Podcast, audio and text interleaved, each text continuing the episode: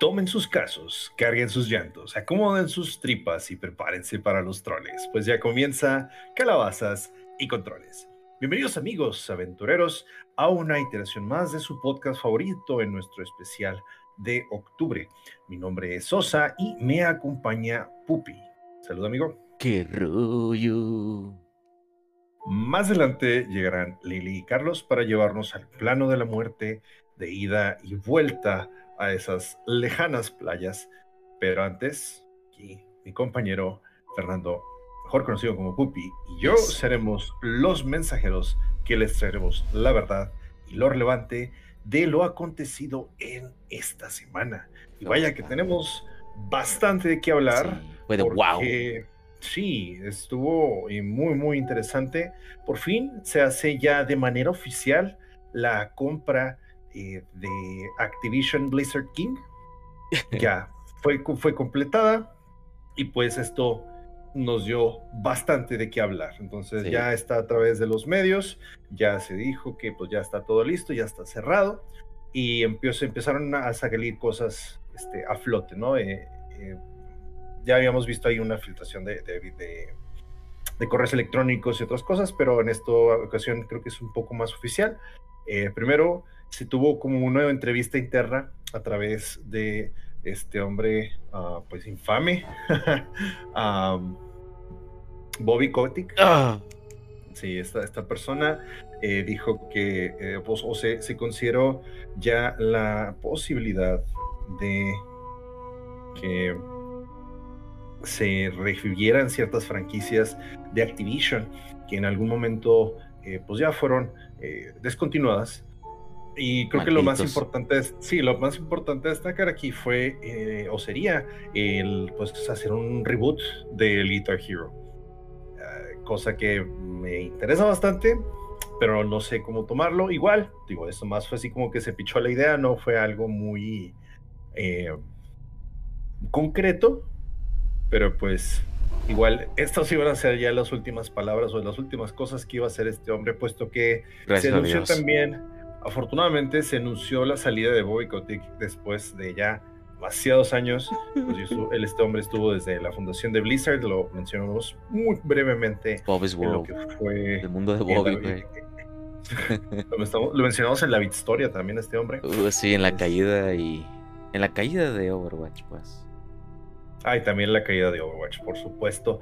Entonces, eh, pues sí, de genio y figura, supongo. No sé, eh, pues, o sea, se, le puede atribuir buenas cosas, pues, la, o sea, trajo Warcraft y eso, sí, Warcraft y eso fue gracias a, la fundación de Blizzard.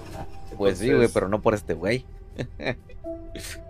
sí, pero de todas formas, eh, también la, unión de Activision con Blizzard también fue a través de este hombre. Yo no lo estoy intentando defender, porque la verdad es que tiene más, más este, cola que pisar y tiene muchos trapitos al sol. Todo este desmadre eh, pues la, sala de, ¿qué? Se me fue, de Bill Cosby y todo este tipo de, estupideces. Sí, es ah, algo muy, ah. muy, muy, muy, muy ah. deleznable. Entonces, este, pues sí, ya, basta de este hombre, ya, ya estuvo suficiente. Pero, pues, ¿qué significa la compra de Activision Blizzard? Pues bueno, significa eh, que ya se hicieron los arreglos de, que habían peleado tanto con estos, con, con PlayStation acerca de cómo repartirse eh, Call of Duty. Ajá. Este, también eh, significa que hay ciertas franquicias, pues que ya van a estar, van a ser propiedad completa de Microsoft y esto implica ciertas sorpresas y dirán, pues, ¿cuáles sorpresas? Pues bueno, con esta, este, con esta compra, las siguientes, sí, con esta adquisición, las siguientes franquicias de Activision Blizzard King pasan a ser de Xbox. Y pues Xbox en este momento, o a partir de, estas, de esta semana, se volvió propietario de las siguientes franquicias. Crash Bandicoot y Spyro the Dragon. Ah, huevo. Impresionante, tomando el hecho de que empezaron en PlayStation y pues ahora están en el bando contrario. Guitar Hero, ya lo sabemos por parte de Activision.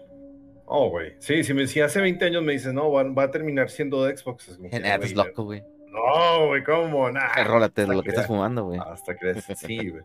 Hexen, King's Quest, Space Quest, Quest for Glory, Tenchu, que es un juego también, era originalmente de Sony, creo que hay un juego que se llama Tenchu Wrath of Heaven, Pitfall, que fue de las primeras franquicias de Activision, si no es que la primera IP que tuvieron, eh, Tony Hawk's Pro Skater, todos los malditos juegos pasan a ser de, propiedad de Xbox.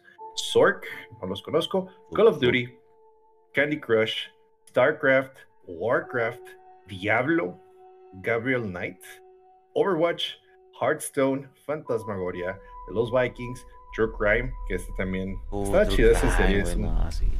El primer Yo juego no de me chingo. Pero ¿cuál jugaste? ¿El Streets of LA o Streets, Streets of of LA. No, Streets of LA, güey. El, el OG. Oh, sí, mono, estaba bien verga Güey, los combos estaban bien vergas, güey. Sí, sí, los combos y lo de- Sí, el también que tuviera tres ramificaciones, tres finales diferentes, también estaba muy chido y que dependía de si eras policía bueno, malo O neutral. o, o neutral. Simón. Eh, Interstate 76, que es también una de, una de carreras de traileros. eh, Skylanders, Prototype, Blackthorn y Freddy's, perdón, Freddy Farkas Frontier Pharmacist. Es así. A ver, dilo tres Ah, veces, güey. Rápido. Y lo- lo- si lo dices tres veces, tres veces en la noche enfrente a un espejo, güey, este, se te aparece Bobby Kotick. No, no, no, no. No, este, pero sí, eh, pues todo esto viene siendo ya de, de, de Xbox. ¿Cómo ves, Pupi? Está, está canijo, ¿no? Te diré la verdad, güey. Yo pensé que todo esto era una, una, una ventana, una, ¿cómo se llama? Una, una, una, cortina de humo, güey. Pensé que nada más te estaban así como que pisándole las pelotas a PlayStation. Eh, güey, le voy a comprar, güey. Pero no pensé que le fueran a comprar de verdad, güey. Pues sí, sí lo hicieron. Y al parecer sí fuera verdad, te cagas la verga. No Así estaba como que mintiendo. Say, psych right now y no, Sí, no, fue. Sí, No fue Psych, güey. Simón. Ay, Dios mío. No sé, güey. El, el- el considerar que ahora World of Warcraft es de Microsoft o de Xbox, güey. No manches. Es como que, ¿what? Para mí no tiene sentido. Deja tú, güey. Candy Crush. Ese pinche juego, güey. Es como. el- Es el ganso de los huevos de oro, güey.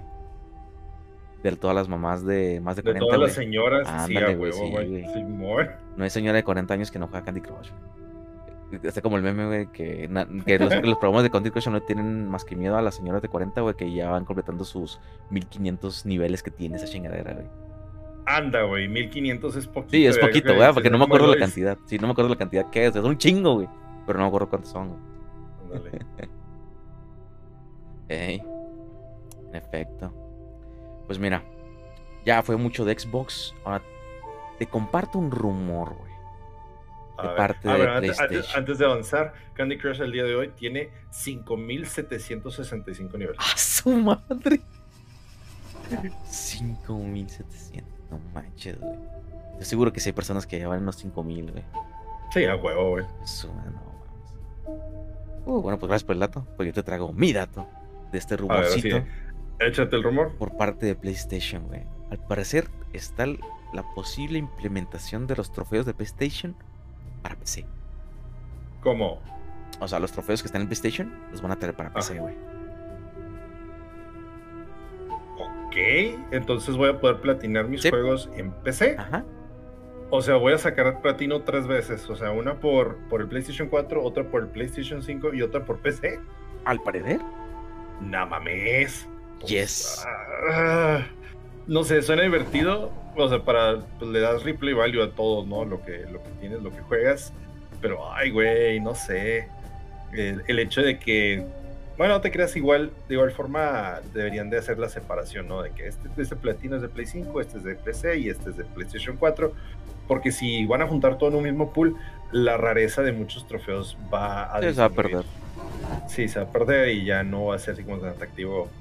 No, da igual, van a haber joyas, ¿verdad? Tipo el Ah, platino de Red Dead Redemption 2, eh, ¿no? ese tipo de cosas, ¿no? Pero Claro, claro. fuera de ahí, a ver, a ver, a ver qué pasa. Vaya, suena interesante. Sí, pues a ver, güey. Es un rumor, ¿verdad? Son rumores. Sí, hay que tomarlo con un, con un grano de sal. Lo que sí no es rumor, lo que se especula más bien, es que Shinji Mikami, que no conoce a este hombre, es el padre de Resident Evil, que estaba pues un en un retiro, estaba en su retiro, pero al parecer con un Twitter, con un, bueno, con un ex, ¿cómo sería el, la manera de decir algo por ex, güey. Ex, ex tweet. Ex. Lo dijo por Twitter, pues. Que insinúa su regreso para un último juego de Resident Evil. ¿Un último juego de Resident Evil? Así es, un último juego. Damn. Así es. Damn. O sea, ¿y qué será? ¿El remake del 5? ¿O Nah, no será... creo. ¿Tú No, crees que será original. un nuevo juego? Sí, yo digo que sí, güey. original? Sí, no creo que se que vuelva de su retiro, güey, para hacer un remake. No creo eso. ¿En cuál van ahorita? ¿En el 8? ¿El Village Sí, es en el el 8? 8. No, es. ah, ¿sí, es el... sí, sí, el Village es el 8, Simón. Mm, no sé, un Resident Evil 9. Ay, güey, O sea, o practican una Microsoft, pues se pasan al 10, güey. Ándale, el Resident Evil X. A huevo. sí. Pero pues a ver qué deparará el, el futuro para este buen hombre. Güey. Sí, y hablando de buenos hombres, nos pasamos a otro buen hombre. Hideki Kamiya, quien al parecer va a dejar su, su mundo de desarrollo para abrirse un canalcito de YouTube. Así como lo hizo este... Ay, güey, se me fue el nombre. Ayúdame, Sosa. ¿Qué? Pues de Eh, Platinum Games, este. No, este, el quien, ay, quien hizo el, también dejó de desarrollar, güey, para abrir su propio canal de YouTube, se me fue su nombre, güey. Ah, Ah, este, Masahiro Senpai ándale, Sakurai. Masahiro Sakurai. Sí, Sí, sí, está hizo Sora. Gaming o algo así. Simón. Ajá, Sora Sí. Gaming. Sí, al parecer también quiere aplicar la misma, güey. Ok. Pues bueno, mira, hasta cierto punto era un- algo constructivo el, el, el canal de este de Sakurai, porque sí daba consejos o, o explicaba ciertas este, formas de desarrollo, ¿no? Simón. Pero Ca- Camilla, güey, si lo recordamos por las estupideces en las que se involucraba en Twitter. De, Ay, bloquear, de güey. bloquear a todos que no hablan japonés. Eh, exacto. eh, o sea, Ay, no, no sé la neta qué esperar de, de que abra un canal de YouTube. O sea, no sé si va a abrir para su- presumir sus cosas. Si. Quizás no sí. tengo la menor idea.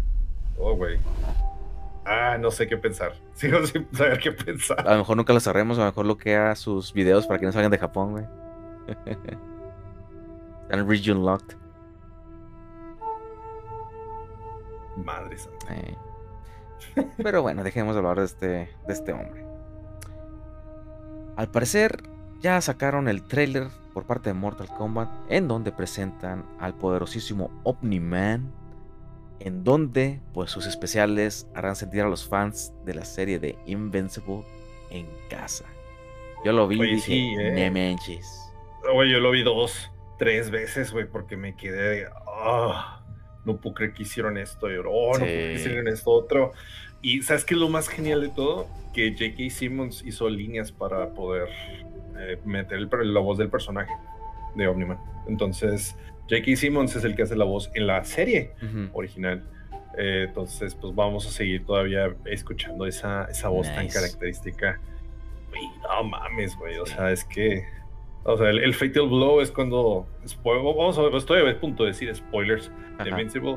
Entonces, sáltense esta parte si es que no lo quieren escuchar. Unos, no sé, unos 15, 30 segundos. Si no, este. Pues igual si les vale gorro. Es una serie que les recomendamos Bastante. ampliamente. Y de hecho, este, a esta hora en diciembre sale la, eh, la segunda temporada. Y ahora. Entonces, este, sí, no manches, está un Lástima que vuelve en personaje, pero- pero ni pedo. Sí, güey, el Fatal Blow es precisamente agarrándose a fregazos a. Este, pues la- al contrario, ¿no? Pero es exactamente de la misma forma que se agarra fregazos a. Invincible Sí, en el último episodio. Este, y pues los dos fatalities que vimos, pues uno del de Red Rush, que en el primer episodio le aplasta así el cráneo, güey, y se pica Sí. la sangre, y salta el ojo, y ¡ah! Sí. Oh, güey, eso y también el otro Fatality, o al menos no sé si, no sé qué vaya a ser, si es Fatal Blow o Fatality, pero de que lo agarra y también en el, yo creo en el noveno episodio, en el décimo episodio, Sí, en más el o menos. penúltimo, en el último, sí, güey, que lo agarra y mira, estas son las personas que estás defendiendo y luego se baja al metro y desmadra Sí, Eso está bien unos vagones. Oh, no puedo creer que lo hicieron. Sí, lo hicieron tan fiel, Sí, güey. Eso sí, Sí, me no, está- bastante. está hermoso, güey. Ey. Entonces, este va a ser parte del Combat Pack 1. Así y es. A ver si, a ver si luego ponen también así un tráiler así, pero de Peacemaker. Quiero ver Chance cómo sí, lo ponen. Ah, y por cierto, la salida de el pase es el primero de noviembre. Ah, pues ya no. Ya mero, 15 días más, dos semanas, más o menos. Va, excelente. Y ahora yo les traigo una penúltima noticia. Muy rara. La neta no lo esperaba. Y creo que absolutamente nada del mundo lo esperaba porque la mayoría quieren olvidar esta película. Mm, Yo la verdad no, no sé por qué. Porque a mí se me hace eh, mala buena. O sea, es tan mala que es buena para mí. Ándale. Pero pues, bueno, para aquellos que quizás vieron esta película súper famosísima. Bueno, no, no súper famosísima, pero pues en aquellas épocas fue como que wow. La película de Super Mario Bros. La primera película en que fue, que, pues que ahora se puede decir que es como live action, o como que fuera un live action. Oh, fue es, o sea, no es cualquiera, es esa. Esa película. película. Sí, esa oh, película. dude. Sí. Al parecer van a traer una edición, una edición de colección para esta película. Y se llama Trust the Fungus o traducción en Confía en el hongo. Que es una de las frases que dicen en la película, así que ah. Pues sí. Güey. Oh, no sé. es- fíjate, yo sí debo confesar, no la he visto. Pero Deberías. ya es. Ah, güey, sí, sí dan ganas, no, cállate. Deberías, O sea, güey, te- bien terminamos, de grabar, terminamos de grabar estas noticias y creo que sí. Voy a lanzarme a, a verla o voy a, o sea, o ponerla, ¿verdad? Pero, no, güey, no sé. No, es que es una película de culto, o sea, sí va a haber Sí. gente que la vaya a comprar, estoy seguro de Yo a eso. lo mejor la neta sí te- se lo va a comprar, güey. ¿Neta? Es que es, es, ah, es que ah, es como, como una parte de mi infancia, güey. O sea, yo vi Güey. las- la serie animada de Super Mario Bros, güey. Y, vi- Ah. y al ver esta película, ah, no manches, Super Mario Bros, güey. La vi yo que, ah, no mames, está bien chida, güey. Pero pues era una mente, una mente de niño en aquel entonces. güey, pues, no, o sea, Inocente, güey. sí, ándale, inocente, gracias. Y, ahora la vuelvo a decir que no mames, no, ¿cómo puedo, Por favor, güey, por esto? favor. Pero está Por favor, si la, si la consigues, güey, tenemos que hacer una movie night. Y, o sea, de- de- nos juntamos todos los de calabozos, güey, y la vemos, güey, esa Ah, sí, película, estaría chido. No, porque no mames. Sí. Eh, pero Wow. esta edición de colección va a costar 100 dólares, pero tiene bastantes cosas y para aquellos que son coleccionistas de, de lo retro, creo que les va a gustar bastante. Tiene, por ejemplo, ah, tiene el, eh, un libro del script, de lo- del diálogo. Ajá. Tiene un libro de los behind the scenes, detrás de escenas. Una, una historieta de réplica de souvenir de cuando salió la película. Un póster de, de la película. Grandecitos al parecer. Réplicas de las cartas de lobby. Una parte. ay, ¿Cómo se dice? Ah, como una, una célula. No sé cómo decirlo. Una célula de la película, güey. Genuina. Firmada, güey. No sé cómo explicarlo. Hmm. ¿Un No. cuadro de la película? Sí, como un cuadro de la película, Simón. Wow. Genuino, güey. Firmado y todo. No mames. Y otros o sea, del- diversos. o sea, sí, de, del rollo de películas, o el del celuloide, corta. Sí, supongo que pues- también este. Ah, casi como hacían las fotos de antes, güey. Se me fue la palabra ahorita, pero pues. Ne- también el negativo. el negativo. Güey. Sí, lo veo y, y creo que sí te gustaría. O sea, está muy a tu estilo, güey. Va. Sí. Ok. Tenías mi atención. Pero tenías mi curiosidad, ahora tienes mi atención, güey. Yes. 30 años, güey. Ya pasaron 30 años de que salió esta cosa. Oh, demonios. Oh, Está canijo. Sí, está canijo. Oh, no, estoy envejeciendo. Así es. Sección de colección de esta película tan infame, mala, que es tan buena. y ya la última noticia que les traigo, que es random. Al menos por un personaje que yo la verdad no esperaba en Fortnite. Pero pues Güey, aquí está. Güey, discúlpame, esa, esa frase ya no queda. O sea, ya, se- ya- Ay. ya han sido, güey, ya han sido tantos personajes que no Ay, pero Michael Myers, güey, no mames. Ese güey es real. Tenemos a Naruto, güey. Pues sí, güey, pero a- es anime. Pues sí, güey, pero de todas formas, o sea, o sea, es, o sea, es, ah, es que hay tantas cosas graciosas. O sea, está esa foto de, de Kakashi, güey, cargando a, A, a a Rick. Sí, a Ricky. Así, güey, o sea, de Ricky Morty, güey, y, o sea, está Lara Croft, está Ryu de Street Fighter, está Indiana Jones, está. Nomás porque, nomás porque Nintendo se ofreció, güey, pero estaría Samus ahí. está el Master Chief, güey. O sea, hay infinidad, güey, de cosas. Está Kratos, este. ¿Qué más está? Ah.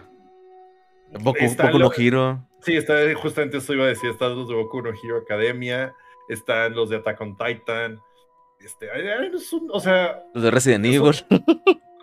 Ándale, son, demasiados crossovers, güey. O sea, que bien sí, la neta, sí se le puede poner al tiro con Smash, güey, en cuanto a, calidad de crossovers, güey. Sí. Pues sí está así de cabrón. Demasiado, güey. Me sorprende lo mucho que ha llegado, la verdad. Pero entonces Mike Myers, güey, el de Halloween. Sí, Mike Myers y Jack Skellington. Ese no se me hace tan raro. Huevo, güey. Pero Jack Skellington con una super patada, con una M4, güey, acá disparando, güey. chingón, güey. Mi sueño hecho realidad. Claro que sí. Vaya.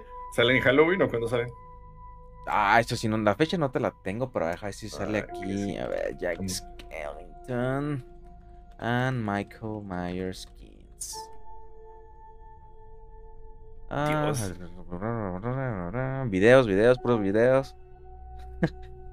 Sí, creo que por ahí vi algo más así, this Halloween, una cosa así. Vamos a decir que sale a finales de mes. Ah, no mames. Este ah, te perdiste de uno. ¿Sabes quién más va a estar, güey? En... en el pase, güey. ¿Quién? Alan Wake. Oh, sí. Pues tiene sentido por el hecho de que Epic trae el, Alan Wake 2. Sí. Y, pues también va a, aprovechar para, para promocionar. Y pues vaya, bueno, qué, bueno, que mencionaste de Epic porque también traigo una noticia yo, ya la, última. Este, pero ah, no sé, no sé qué pensar. Ahora sí, sí estoy de tu lado, Tupi. Este, sí te, sí te apoyo completamente, puesto que. Por fin. Uh, pues existía Rocket League que de cuando fue adquirido por, eh, por Epic Games eh, se vuelve de gratuito, se vuelve free, free, to play con un pase, pues no un pase de batalla, pero pues sí un pase, un season pass, este, con el que consigues ciertas cosas y pues también hay otras formas de conseguir, pues no loot boxes, pero sí loots en los cuales son ítems que podías cambiar o puedes cambiar con tus amigos, ¿no? Este, si te falta algo o si tienes algo que otra persona quiere, ahí puedes hacer los intercambios. Pues bueno, Epic anuncia que a partir de diciembre esta función de intercambios entre jugadores va a dejar de existir. Entonces, obviamente, la comunidad no lo está tomando eh, pues a la ligera o para bien y pues todo el mundo está ahorita rogando que, pues reconsideren la, decisión porque pues ya era una costumbre hacer esto, ¿no? Y, lo creo que lo principal es, ah, sí, pues es que está el güey que hace 30 cuentas y ya este, juega con varias o presta cuentas y pues ya nomás este, pasa todos a una cuenta, ¿no? Una principal, ese tipo de cosas. Pues sí, sí, sí, sí ocurre eso, pero no creo que sea como que la gran mayoría y pues a final de cuentas este tipo de interacción es la que ayuda a convivir a la comunidad, entonces pues que corten ese lazo, no sé, sí, se me hace un poco triste, o, sí se me hace muy triste, perdón. Muy desconectado de la realidad. Quieren matarse por Es como pues Overwatch. Ándale. Ay, no. Pues sí, con esa, con esa nota nos despedimos, al menos de las noticias, pero sí, este, sí o sea, vaya, digo, sí, fue una semana interesante. Y también, de hecho, aprovechando, eh, la, Sony ah, hizo un comunicado el martes pasado, eh, bueno, de la semana pasada, y... Eh, no, perdón, de este martes, discúlpenme. van a anunciar una nueva forma del PlayStation 5. Vamos a decir que es un PlayStation 5 Slim. es, es 30% más pequeño eh, si hay algo, tuvieron que haber sacrificado. Eso va a también estar la versión tanto de, con disco como la versión sin disco. Y a la versión sin disco le vas a poder comprar el lector de discos. ¿Por qué? Porque no tengo la menor idea por qué haría eso. Why not? sí. Eh, ¿Por qué dinero? Va a traer un soporte vertical, pero igual este, si, si lo quieres acomodar de otra forma, también se va a vender otra base que también cuesta ahí más o menos. Eh, la gente está diciendo como que, ok, eh, también Sony menciona que este es el modelo que se va a estar vendiendo a partir de cierto momento y o de partir de ya y que el otro modelo lo van a ir simplemente a ir descontinuando. Entonces, pues todos los PlayStation 5, PlayStation 5 que vamos a ver de ahora en adelante van a ser de esta forma. Y pues ya. Entonces, ya, güey, no sé, no sé qué pensar, pero... Ah, y del, del, evento de las skins de Fortnite, güey, no tengo fecha, güey. Supuestamente va a salir en el evento de Halloween 2023, o sea, que está ahorita. Que comenzó el 10 de octubre, o sea, ya está hasta el 11 no... No, hasta el 1 de noviembre, perdón. Así que pues... Pues tiene que salir a lo largo de ese, de ese lapso. A lo mejor la skin de Alan, de Alan Wake sale el mismo día que sale Alan Wake 2, güey, que es el 27 de octubre. Ok. Sí, pues tiene sentido. Sí, sí. Definitivamente tiene sentido. Pues sí. Sí, de todo. Yes, yes, Bueno, excelente. Entonces, ahora sí, pasamos con Carlos y Lili, que ahí vienen regresando de aquí el plano, de las playas. De las playas, ándale. Y empezamos nuestra campaña. La cuerda, al igual que la estaca, son dos de las herramientas humanas más antiguas. La estaca para mantener lo malo alejado y la cuerda para traer lo bueno hacia nosotros. Ellos fueron nuestros primeros amigos de nuestra propia imaginación. Donde sea que hubiera gente, ahí estaban, la cuerda y la estaca. Este es pequeño, una pequeña historia que viene de Nahua por parte de Kobo Abe y con estas palabras comienza Dead Stranding. abre el juego, tenemos esta pantalla. De esta pequeña historia de Nahua está escrita en tres partes, siendo estas las diferentes etapas de la vida. La primera representa el nacimiento, la segunda es la vida misma y la tercera es la muerte, siendo esta última con la que abre el juego. Desconozco si Kojima suele hacer esto en todos sus juegos o películas, pero con esta frase nos da a entender un poco el contexto del que va a ir el juego, que es en sí la muerte.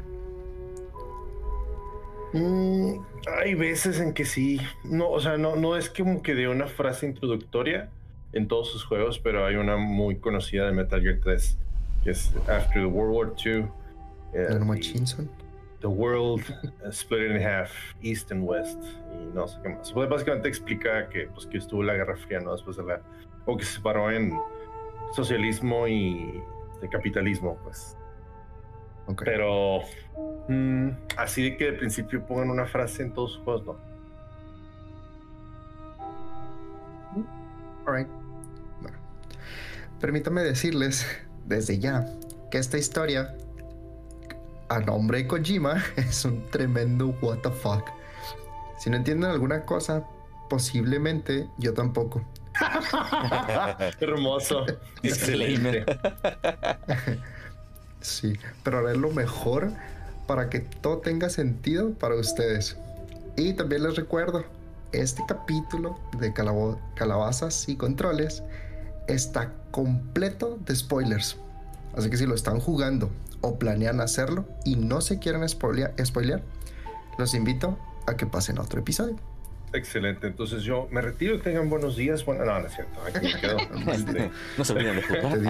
Te di, tiempo de que lo terminaras. Pero esto es tu trabajo, tú no te puedes ir. Sí, no, no, no, no, no pude terminarlo. Mi itinerario adulto me lo impidió. Eh... Igual, eh, está suave la historia y ya estabas a punto de terminarlo, ¿no? Vemos como a la mitad. Mm, un poquito más, ajá. Bueno, mira, igual aquí mientras lo voy explicando, a lo mejor tú también me puedes ayudar ahí con uno que otro comentario. Claro que sí. Pero sí, ok. Entonces comienza el juego. Lo primero que tenemos son estos hermosos paneos, o sea, vistas espectaculares, praderas hermosas, montañas enormes dominadas por verdes campos. Y dentro de esta eh, de estos paneos tenemos a nuestro hermoso protagonista, Sam Porter Bridges, que es interpretado por el mismísimo Norman Reedus. The man who delivers. Eh. A mí no se me hace hermoso, pero está bien. Claro que sí. Está, está, carita el vato, pero está ahí así como uf, me muero tipo Henry Cavill, ¿no? Ándale, era lo que iba a decir, no era como, es como Henry Cavill, pero sí. Es que es la personalidad. Ah, He's that guy. Entonces vemos aquí a Sam Bridges paseando por estos campos en su moto mientras carga con paquetería en la misma. No, a madre, es el vato. Eh, todo se ve en aparente calma, sin embargo todo esto se ve sofocado cuando vemos como un chingo de cuervos viajan en la misma dirección que, que Sam, como si estuvieran intentando escapar de algo, ¿no? Entonces ese algo es la lluvia. Y ustedes dirán, ¿qué tan culera puede ser la lluvia? Nomás se moja el paquetilla, ¿no? Pues para las cuervos, ¿no? Pues nomás los moja poquito, no sé. Pues esta lluvia y la que te encuentras durante el juego en diversos momentos es conocida como Timefall. ¿sí? Que básicamente es lluvia ácida, pero en vez de que te quemes, envejeces a un ritmo súper acelerado y por ende debes evitarla a toda costa. Mames, ¿eso qué? Vemos cómo Sam logra escapar a duras penas antes de casi embestir a una misteriosa mujer que se encontraba en medio de la nada. Sam, al intentar esquivarla, pierde el control de la moto y termina tirándola por un risco. Por lo cual, Sam y esta mujer misteriosa, que luego se nos presenta como Fragile, se esconden en una pequeña cueva cerca para evitar ser consumidos por la lluvia. Sí. Como en orugas. Luego intercambiar... ¿Cómo, perdón? Como en orugas. Criptobiotas. Ah, sí. Criptobiotas. Orugas. Criptobiotas. Maldito. ¿Qué criptoidiota o qué? Yo también pensé eso. Exactamente. Suena como. Más porque son unos gusanos. Orugas. Ok. Luego de intercambiar nombres, vemos como unas marcas en forma de manos comienzan a aparecer en el suelo. Por lo cual, Sam y Fragile aguantan la respiración y dejan de moverse. Ya que estas marcas están hechas o son hechas por una criatura de lo que conoceremos más adelante como BTs o Beast Things. O sea, como cosas encalladas. Ah, Pues- ok. Oh, eso significa BT. Ok, yo no sabía eso. No, you know. Estas criaturas son hostiles con los humanos y son invisibles para la mayoría de ellos. Sí, Hay sus excepciones que son las personas que tienen una condición especial denominada Dooms. Esta Cuando eres condición... prota. Sí. Es- Esta condición les permite tener un rango de habilidades, pudiera decirse, mágicas, pero tienen su contra, ya que las personas que lo sufren viven con constantes pesadillas del fin del mundo, destrucción, extinción masiva, y esto es acompañado por tendencias homicidas y o suicidas. Sam tiene Dooms nivel 2 por lo cual solo puede sentir a los BTs individualmente, pero no verlos. Y Fragile tiene un nivel más alto, posiblemente tiene un 4 o un 5, La ya que aparte de poder ver a los BTs, puede también teletransportarse. Casual. Ah, normal. pelada. Sí. Esta es como que la forma ah, canónica de para que Kojima pueda meter al juego lo que es el fast travel. Bueno, Ok. es que mamada, pero, No, está bien bonito el fast travel aquí. Sí. pero sí checa. Algo más que tenemos que saber de ambos personajes es que Sam sufre de afenfosfobia, que es el miedo a ser tocado y o a que tu espacio personal se vea ocupado. Y Fragile fue completamente mojada en Timefall de pies a cuello, por lo cual su cuerpo entero, con excepción de su cabeza, se ve como el de una persona de edad, de- de edad avanzada. O sea, como, o sea, su cuerpo se ve viejito y sí Ajá, ajá. su cuerpo. Sí, ajá, en algún momento se, hasta se quita un poquito el traje y te muestra que su piel, pues parece. Es una, es una viejita del, del cuello para abajo. Y, y, pues es Lea Seydoux de la, de la cara.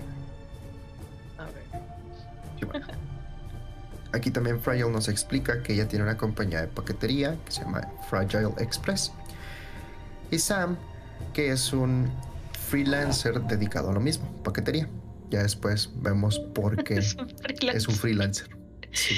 Eso se- suena como la, tu descripción que pones en tu solicitud de empleo acá, Oye. pero cuando trabajas, cuando trabajas en Uber Ah, ok. o algo así. Así soy este freelance paquetería. Ya sé yo que yo soy yo fui freelancer casi.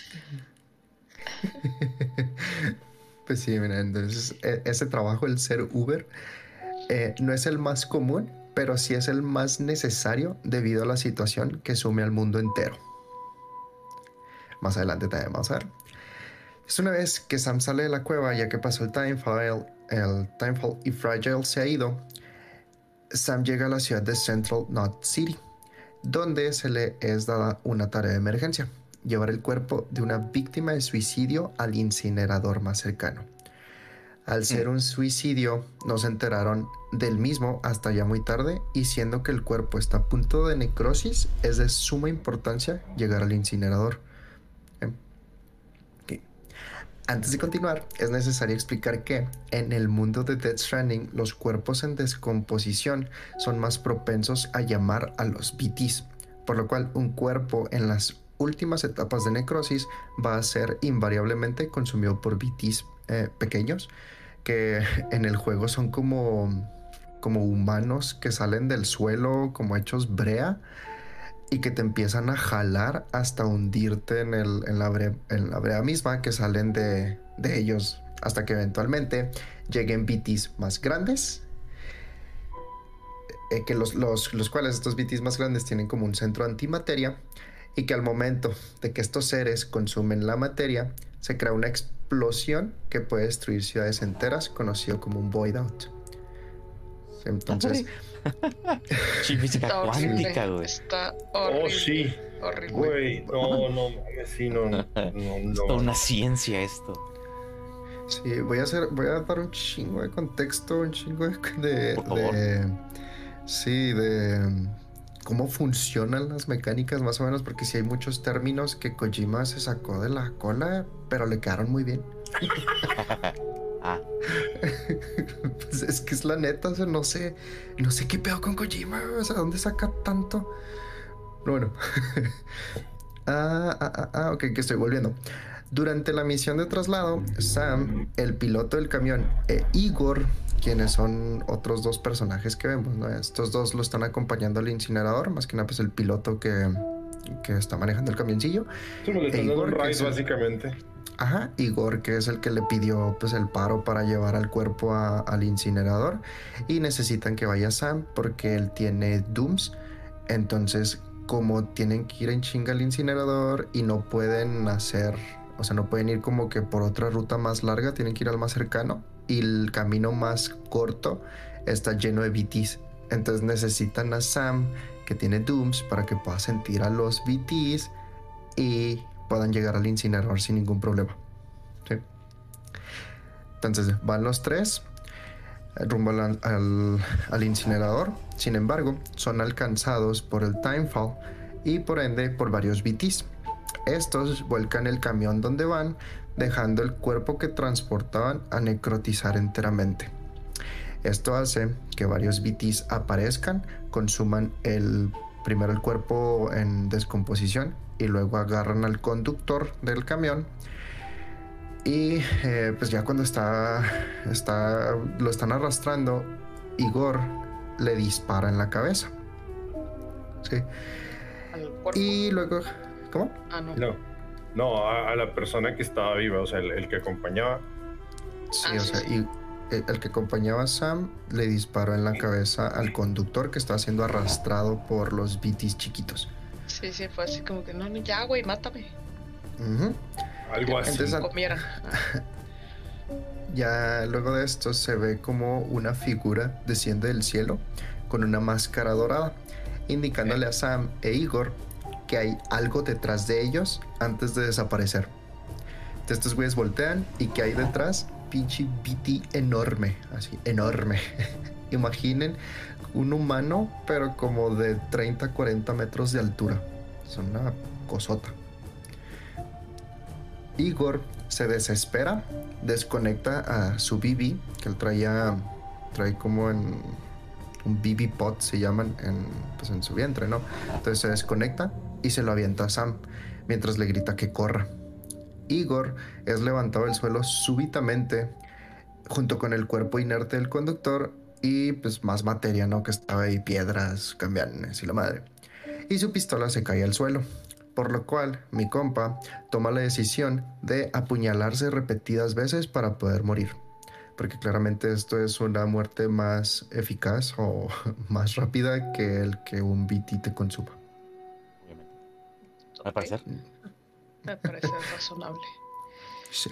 Entonces, el BT gigante se come los cuerpos de Igor y el conductor y genera un void out. Justamente lo que te decían, nunca necesitamos que hagas esto para evitar el, el void out, pues, ¿qué crees? Pues sí, terminó corriendo un mal, sí, terminó, terminó, pasando, terminó pasando un maldito void out, o sea, shit happened. sí, el void out es la explosión. Ujú, Sí. Sí. Ok. Sí. Antes de continuar, deben saber que los BBs también son llamados bridge babies o bebés ah, de puente. Son bebés no natos que se encuentran encapsulados en una espie- especie de vientre artificial hermético que Entonces, no sé, desde la primera palabra es que es un bebé. Es ¿Qué? un BB. Ajá, sí. sí, BB es un bebé. BB son bridge babies y ajá, son muy esenciales aquí en este. O sea, son parte muy importante del plot. Créeme. Entonces estos, estos BBs pues son una... Pues sí, son bebés encapsulados en como un vientre artificial hermético, que se llama BB pot, en donde básicamente se quedan para siempre o hasta que su vida útil es alcanzada y son incinerados. Estos, sí, estos BB pods como tal están cerrados por completo. Los bebés no, no eh, crecen. Me parece que, que se quedan siempre como en siete meses, siete, ocho meses, no recuerdo bien. Y, y pues ya una vez que, que empiezan como que a fallar más, ¿no? O que se le ve como que sí está creciendo, el BB es, es incinerado. Entonces, No, casual. pues salió Casual. defectuoso tu bebé. Ah, Sí. no Estos BBs sí, son utilizados para poder visualizar la dirección general en que se encuentran los BTs. ¿Por qué? Esto es utilizando una especie de antena llamada Odratec. Y mira, ¿por qué los BBs son usados de esta forma? Esencialmente es porque son bebés que no han nacido, pero no están muertos. Y son bebés de mujeres con muerte cerebral, por lo cual se les facilita, entre comillas, ver entre la vida y la muerte y por tanto pueden sentir y saber dónde hay BTs. Sí, es que está bien raro. o sea, los, los bebés están en sus vientres artificiales conectados de manera inalámbrica al vientre de la mamá que está en un hospital, en, en- o sea, en una cabilla porque tiene muerte cerebral. Sí, están conectados por Bluetooth, güey. Ok, Ah, pero está, o sea, el bebé está conectado a la mamá. Ok. Por BB Bluetooth Baby. Sí, BBBT. Baby ok. Sí. Volviendo. Eh, una vez que pasa el void out, pues ya Sam despierta en lo que parece ser una playa junto con un bebé al cual carga en sus brazos mientras ve a la distancia cinco siluetas flotando sobre el, sobre el mar. Ok, creo que, creo que estás ignorando un detalle importantísimo en este momento de la historia. Se encuentra desnudo. Ah, ok, sí. Sí, eso lo podemos, apre- Se me- podemos apreciar sus, sus hermosas nalguitas. ok. Que eso lo vimos desde, desde fue el, el primer tráiler, de hecho, con lo que conocimos, el primer vistazo. Este, Pues de hecho con esto empieza el... Este es el tráiler, ¿verdad? Ujú. Sí, sí es cierto. Sí, entonces ah, pues, eh, está desnudo en la playa, despierta, agarra al bebé, lo empieza a cargar en sus brazos y en esto el bebé desaparece. Una vez que el bebé desaparece, se empieza como que a marcar eh, manitas, como caminando por su pierna hacia abajo y luego se van como que en la, en la playa, ¿no? Eh, en lo que está pasando esto, eh, ve a la distancia, sobre, el, sobre el mar, cinco siluetas flotando sobre la misma.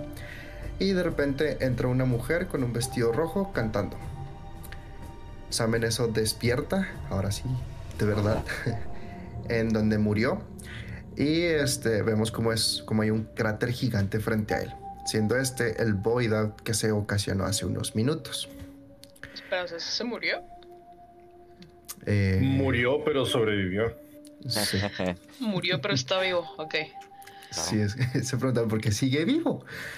Pues mira, eh, porque es el prota y porque es un repra- repatriado. Que, y qué verga es un repatriado. Es lo que Kojima diga que es. Ah, arre.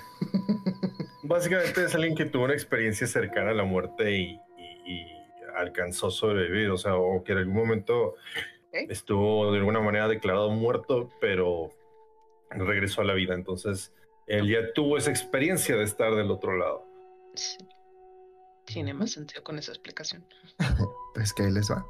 Los egipcios creían que luego de la muerte, el alma, o Ka, deja el cuerpo, o Ja, y pasa a través de la costura, o el Sim.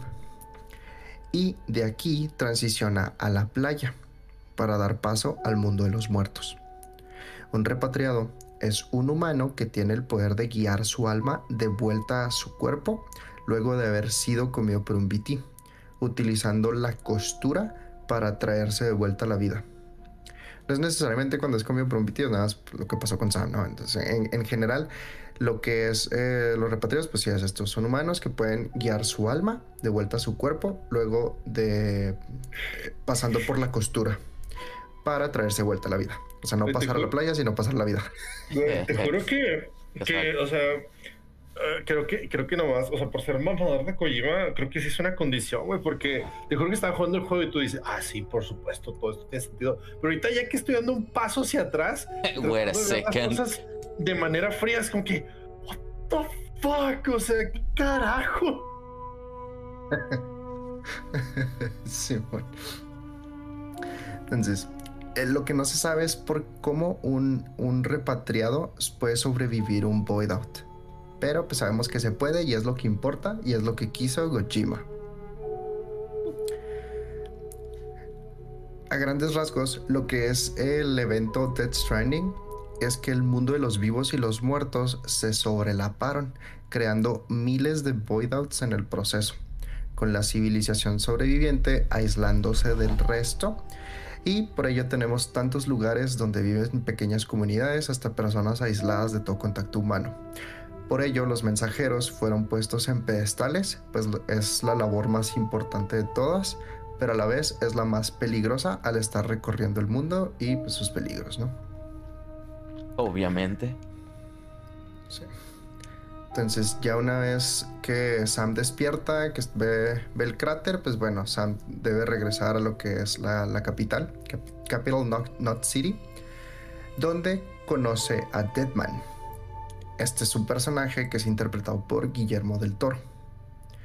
Huele a hockey, no tengo dudas, pero tampoco pruebas. Sí. Deadman es un doctor de Bridges, que es la compañía, y él es quien le pide a Sam llevar morfina a la presidente de la UCA, Ciudades Unidas de América, o United Cities of America. Luego nos enteramos que la presidente, quien es Bridget Strand, es la madre adoptiva de nuestro prota, Sam.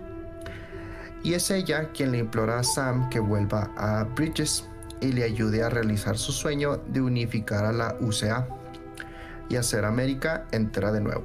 Make America whole again. Eso suena muy sospechoso. Sí. Ah, Bridget había mandado a su hija Amelie a esta misión a través de América. Sin embargo, fue capturada y por ende todo recae en Sam. En esta interacción también conocemos a Die Hartman, quien tiene como único objetivo lo mismo que Bridget, reconstruir América. Eh, es en este mismo diálogo donde Bridget sucumbe a su enfermedad y muere, por lo cual se le da una nueva misión a Sam. llevar el cuerpo de su madre adoptiva al incinerador y cremar tanto a ella como al BB que le dio Igor. Sin embargo, Sam se rehúsa a hacer esto último y contra toda regla de la UCA y Bridges, Sam decide adoptarlo como su propio BB. Más adelante vemos que Sam ve al BB eh, menos como una herramienta y comienza a desarrollar un apego emocional con este bebé, con su bebé. Sí, está, sí, esa, parte, esa parte del juego está muy, muy impresionante porque, o sea, conforme vas avanzando en el gameplay, pues vas, tú tienes al bebé así en puesto acoplado, pues el vientre está acoplado a tu, a tu traje. Entonces, si tú te caes, el bebé se, se asusta, entonces empieza a llorar. Y para poder calmarlo, tienes que, tienes que mover el, el control como si estuvieras meciendo al bebé. Y o sea, está de verdad que dices, wow. O sea, ya, y como que de alguna manera también dije, ay, pobrecito, ya, tranquilo, ya, se calmaba ya. Pero sí, y hasta, hasta el, como tiene bocina, el control del Play 4, este, puedes, puedes hacer que el sonido de ciertas cosas salga por eso. Y entonces el llanto del bebé salía, o los sonidos que hacía el bebé salían del control. Sí, estaba muy, muy cabrón. Sí, eso está bastante interesante. A mí, lo único, no es queja, es nomás estrés de estar cruzando así pinche mar de BTs y que se te estrese, se te estresa Bibi y empieza a llorar en medio de todo. Dices, no mames. Ay, no. Pues te empiezan a llegar todos los, los BTs. No, está horrible. Bueno, continuando. Hasta aquí, lo que llevamos es meramente el prólogo. Son dos horas de juego que en sí son media hora de gameplay y 1.5 horas de cinemáticas. Esto es para que se den un poco de idea. El juego contiene alrededor de 11 horas de puras cinemáticas. un juego, una película. Entonces no juegues Kojima, así de sencillo. Y sí, cuando les decimos que Kojima siempre quiso hacer películas, no, no es mamada. De vuelta a Capital Knot City, Sam recibe un mensaje de su hermana, Amelie Strand, quien le dice que durante los últimos tres años estuvo liderando una expedición a través de los remanentes de América, contactando a las ciudades aisladas y asentamientos e instalando terminales que conectarán a todos a la red Kiral, que es un sistema que facilitaría la comunicación y transferencia de información instantánea entre ellos utilizando las playas. Sin embargo, al llegar a la última ciudad en la costa oeste, Edge Knot City, Amelie fue capturada por un grupo terrorista llamado Homo Demons para asegurar la independencia de la ciudad. Ella le pide a Sam que por favor siga sus pasos y complete la red Kiral, reformando América y llegando a Edge Knot City para rescatarla para que ella pueda tomar el lugar de Bridget como presidenta de la UCA. No, UCA. Ah. Es como empezó el Death Stranding.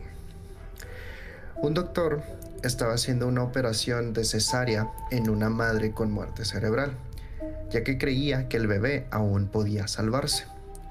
Al momento de, cortar el cordón umbilical, vieron un BT flotando sobre la madre, pero al ser un BT se causó un void out. Esta fue la primera vez que la humanidad se encontró con un BT. La UCA decide comenzar a experimentar creando BBs o Bridge Babies para poder evitar estos desastres. Estos experimentos solían hacerse públicos, sin embargo, un incidente en Manhattan donde sucedió un void que acabaría con la vida ahí y con el presidente en aquel entonces, entonces hizo que en ese momento, que en el momento que Bridget subiera al poder, terminara los experimentos, eh, eh, sí, cortándolos pero continuándolos en secreto debido a su enorme potencial para detectar BTs bajo el nombre de su compañía, Bridges. Sí. Ahora, les mencionaba sobre eh, aquí vamos a escuchar mucho la palabra playa y ya, ya la escucharon. Entonces es, eh, quiero que vean la playa como este, como lo decía en la parte que les expliqué ¿no? de los egipcios. La playa es el paso antes de, del, del mundo de los muertos. No tanto es una playa literal aquí, no, no es Cancún. Vamos para que ah. hay contexto, sí. La playa es a grandes rasgos la interpretación de la humanidad en lo que es el paso a la vida más allá es un limbo en donde, como lo mencioné al principio, pues deben pasar ¿no? a lo que es el mundo de los muertos. Y aunque hablemos de una sola playa, esta es individual de cada persona y no necesariamente vamos a compartirla. Esto solo pasa cuando suceden eventos enormes que acaban con la vida de muchos, que es donde vemos playas compartidas, como lo fue el evento que sucedió y devastó a todo Manhattan es en esta playa donde también podemos observar varios de los animales marítimos varados en la playa, ya que esta es una referencia que se nos da, puesto que los animales, al quedar varados en, ahora sí, las playas reales del mundo, son incapaces de volver al mar y por ende mueren. De igual manera, los humanos que llegan a sus playas son incapaces de volver al mundo de los vivos, con excepción de los repatriados. Sí. La playa también es utilizada para lo que es la red quiral, ya que cuando comenzó el Dead Stranding, un nuevo elemento fue agregado al mundo, un nuevo mineral, que es el quiralium, proveniente de las playas. Con este mineral se puede conectar a la playa y utilizarla como si fuera internet para hacer transferencia de información casi instantánea, ya que en la playa el tiempo no pasa. Sí, entonces ese concepto tampoco lo entendí muy bien cómo funciona la red Kiral, pero sabemos que se puede utilizar para un chingo de cosas y es lo que usan como, como internet, ¿no? Imaginen que son los nuevos satélites. Ahora se conectan al mundo de los muertos y por medio de ese se puede comunicar eh. la gente. Le mandar un mensaje a mi amigo, me mataré por cinco segundos. Güey, te va a hacer reír ahorita más adelante, pero continúa el Carlos. Como lo mencioné, la misión de Sam es seguir los pasos de Amelie, conectando todas las ciudades y asentamientos a través de América a la red Kiral para llegar a Edge Knot City, donde debe rescatarla para traerla de vuelta a la capital al otro lado del país y que tome su lugar como la siguiente presidenta de la UCA. Obviamente es una democracia y fue electa de maneras legales. ¿Para qué me estoy chingando? Ah. y legales es de que pusieron el, las casillas para votar eh, en, un punto donde nadie quería ir, ¿no? en una ciudad chiquita. Obviamente. Sí, siendo legal. Eh, sí. Aquí Sam emprende su viaje a conectar el país nuevamente y es en donde tenemos la mayoría del gameplay dividido en este tipo de cuestiones, ¿no? Es llegar a un lugar, se te da una misión, llevar X contenedor del lugar A al lugar B y así pues, por varias iteraciones. De cierta forma sí es repetitivo en ese sentido, pero lo interesante es que al ser un mundo abierto, tú como jugador puedes tomar el camino que tú quieras. El mapa te carga un camino recomendado que es el que más se ha utilizado por otros jugadores. Pero pues no es necesario que, que tú lo sigas, ¿no? Y esto que, te empieza a mostrar, pues más que nada otros jugadores, es, aunque sea un, de un solo jugador, en palabras de Kojima, es un juego de conexión, donde todo lo que tú hagas impacta el mundo de otros. La escalera que tú pusiste para subir un acantilado puede aparecer en el juego de alguien más y ese alguien puede darte likes para que tus contratos de conexión con otros jugadores sean más conocidos. De igual manera, te vas a encontrar con objetos o estructuras construidas por otros jugadores en tu mundo y al igual que ellos contigo, tú les puedes dar likes. De esta manera, lo que busca Kojima es que el jugador sea altruista, de, al mundo sin tener que recibir algo.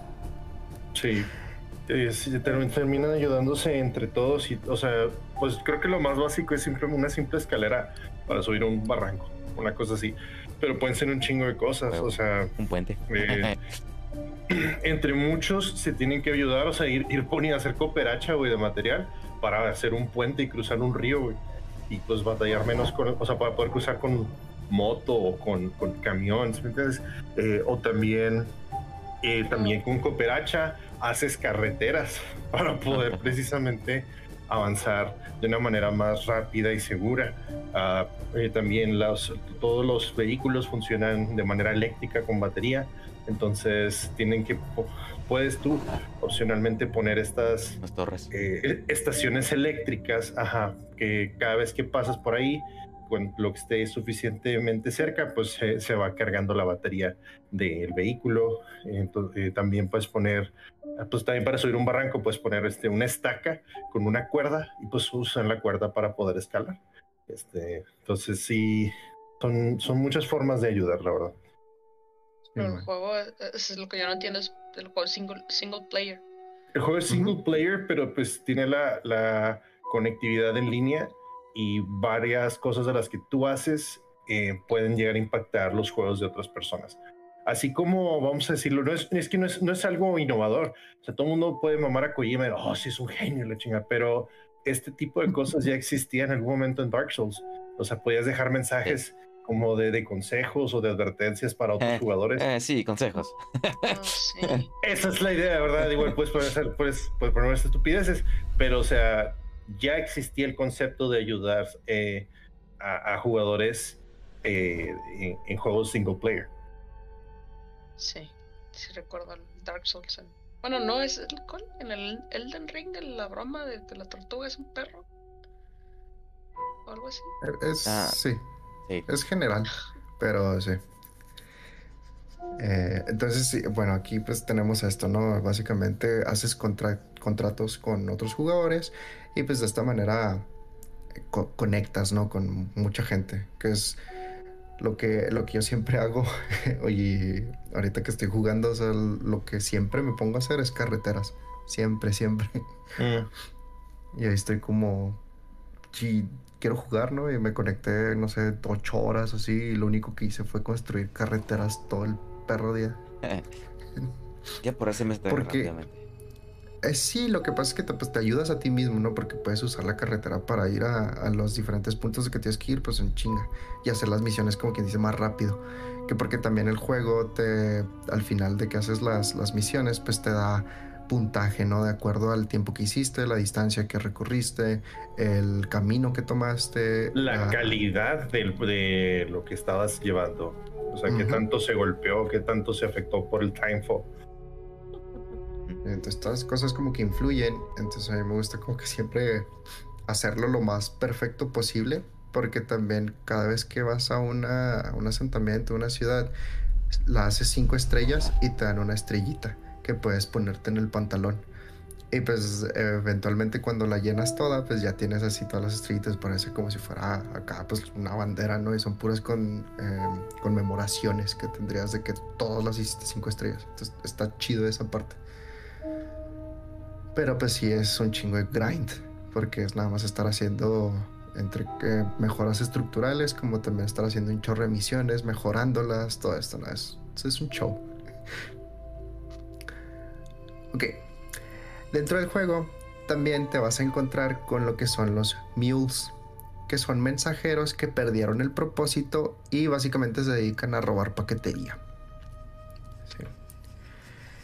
Ahí les va más o menos cómo es que llegamos a estos personajes. ¿no? Los mules, antes del Death Stranding, el mundo era totalmente automatizado con inteligencias artificiales, llevando todo el proceso. Y con ello se creía que se iba a revolucionar al, mu al mundo al estilo Wally. Sin embargo, tuvo el efecto contrario, ya que la gente contrajo el síndrome del dron. Básicamente sus niveles de oxitocina y hormonas estaban fuera de balance y estas personas querían ser parte del proceso, haciendo que las máquinas fueran limitadas para poder permitir mayor número de humanos en las interacciones.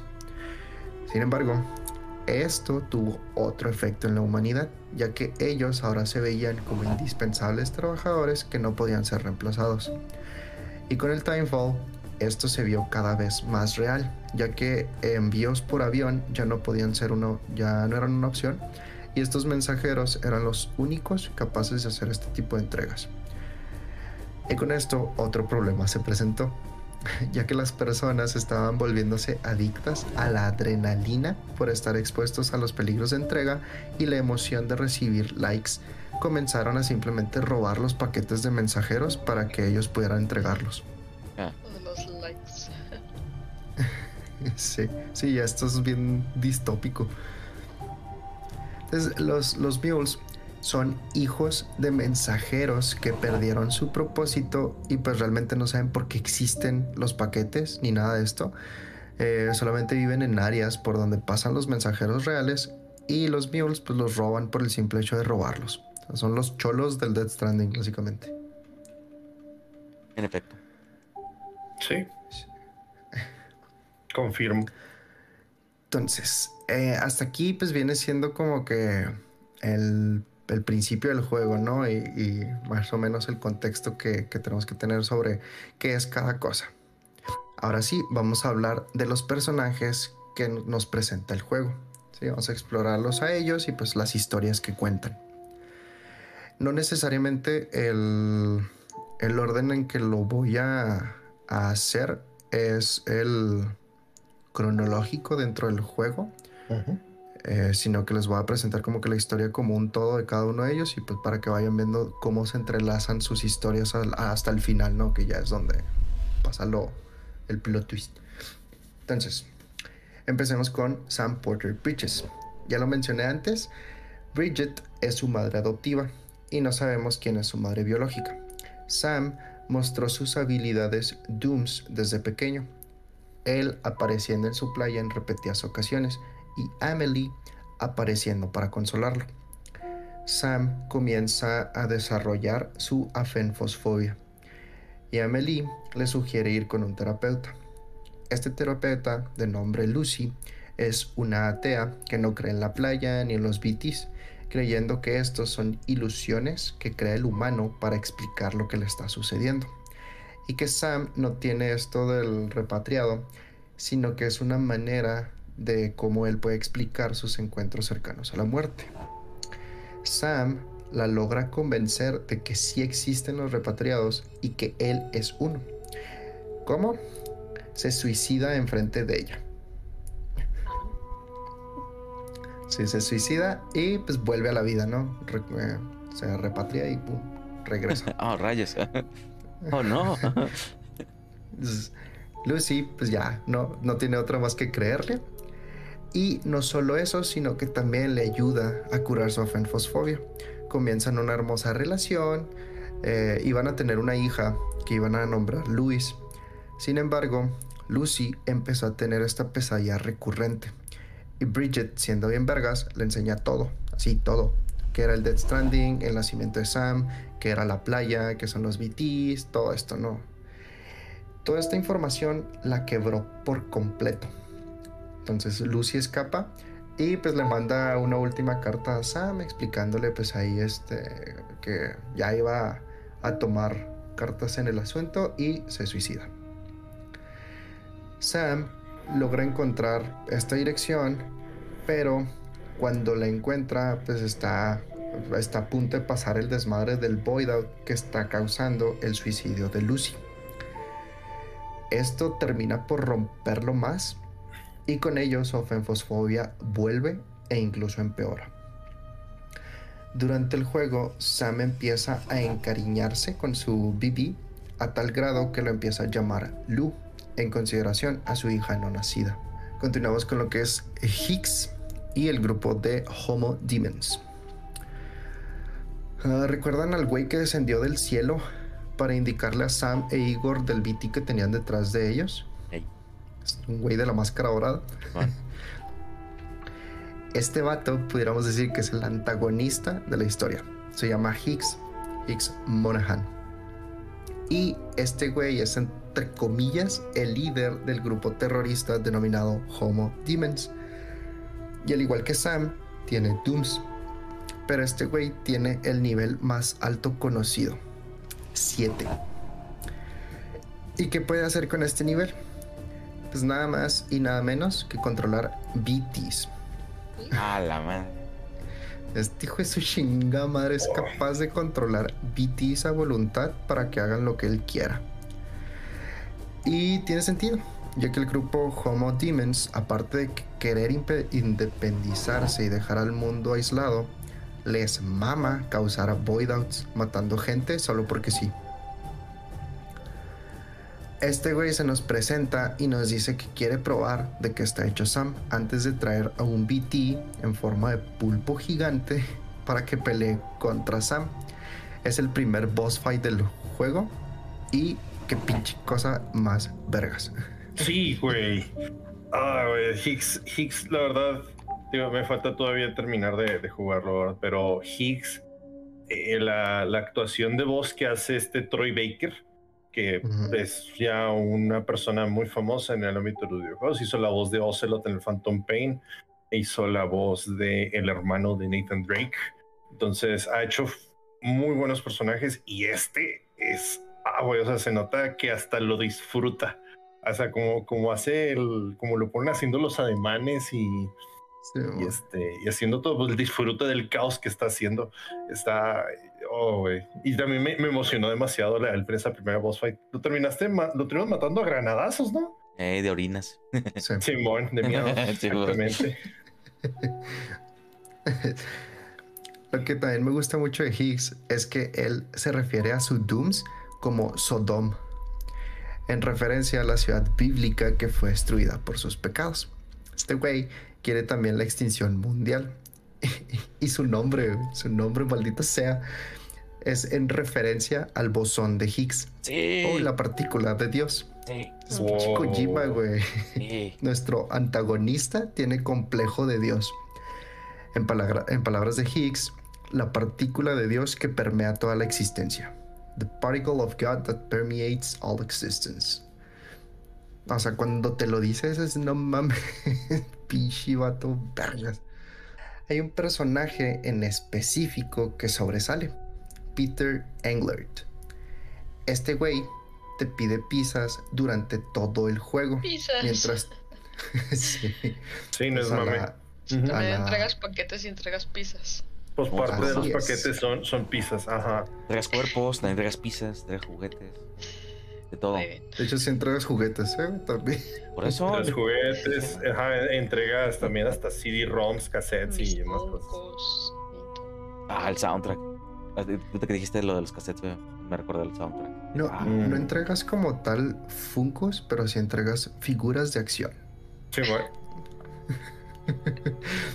Bueno, entonces, este güey, Peter Engler, te pide pizzas durante todo el juego mientras te escribe por correos acerca de su relación con su familia. No voy a ahondar aquí en eso. Lo que sobresale de mi compa es que al final del juego recibes un último correo con una misión por una última pizza, donde te dice que lamenta, que lo lamenta y que te da bienvenida a su cuarto cuando la entregues. Dentro del correo mismo y al momento de llegar a la casa lo confirmas. El correo lo firma Higgs Monaghan, Ah, Indicando. que esta era su persona real, ¿no? Su, su alter ego. Si quieren ahondar en este personaje, les recomiendo si hacer las misiones secundarias en su totalidad y leyendo cada correo que el, el lore sí es demasiado, pero está bien vergas. A Homero neta le mamaría un chingo estar leyendo todos los correos que, que llegan. Sí, pues sí, es típico de los juegos de Kojima, güey. Este, todo lo que te encuentras, todo papel, toda grabación, güey, tiene, tiene su peso, güey. Es así, no nada más de, de relleno. Literal, si no lo lees, güey, te vas a perder de una gran parte de la historia. Entonces, discúlpenme por haberles spoileado esa parte, pero es, es importante saber que, que este güey, pues a pesar de que fuera un terrorista, también tenía su, su vida. Eh, les digo, o sea, la- los correos que te manda y así, es donde onda, cómo fue el, pues sí, no, todos sus problemas familiares y, y la madre. Eh, Está interesante. Entonces, Sí, to- toda la caída, ¿no? Del personaje. Sí. Continuamos con Fragile. El juego deja la costa este y se centra en la región central. Aquí es donde Sam debe viajar por bote para encontrarse nuevamente con Fragile, quien tiene a su compañía Fragile Express operando en dicha región. Al momento de llegar, se nos da información respecto a Fragile, quien es odiada por la mayoría, ya que son eh, o es, pues, como quien dice, la responsable de haber destruido una ciudad entera. Esto porque se alió con los Homo Demons y llevaron un arma nuclear dentro de la ciudad. Luego nos enteramos que Fragile no sabía que había una nuke en la paquetería. Sí, fue, fue engañada. Ujú. Uy, sí. Entonces, es por esto que la gente no quiere nada que ver con Fragile Express y mucho menos con la UCA. Unirlos a la red Kiral no es algo fácil, por tanto Sam debe ganarse su confianza antes de poder unirlos a la red. ¿Y cómo hace eso? Entregando sus paquetes hasta que lo quieran. Es como que ándale, güey, mira, te traje tu pizza, mira, te traje tu juguete. güey". Déjame cinco estrellas, déjame cinco estrellas. Bueno, estoy cambiando de opinión poco a poco. Hasta que eventualmente no ya lo empiezan a querer y pues como que ya se empiezan a conectar a la red Kiral. Eventualmente Sam recibe un paquete Oye, sospechoso. Suena tan Stardew Valley. O sea, les das regalos para que te quieran. Ah, Sí. Wow. cierto. No esperaba Ah, escuchar una, no. una comparación así. Sí, tampoco. Ah, cabrón. Digo, sí, tienes razón. Igual. Sí, checa. Bueno, eventualmente Sam recibe un paquete sospechoso que debe ser entregado a South Knot City. Sin embargo, antes de hacer esto, Sam va con Fragile y es donde vemos que el paquete misterioso era una nuke. Ah, sí. Güey, ahí fue donde me quedé. Ese fue el último stream que hice. Y me estoy muriendo como tres o cuatro veces. Porque dije, no, pues hay que entregarla. Oh, güey, ¡pum! Tronaba toda la verga. Yo, pues, pues que hice Sí. mal.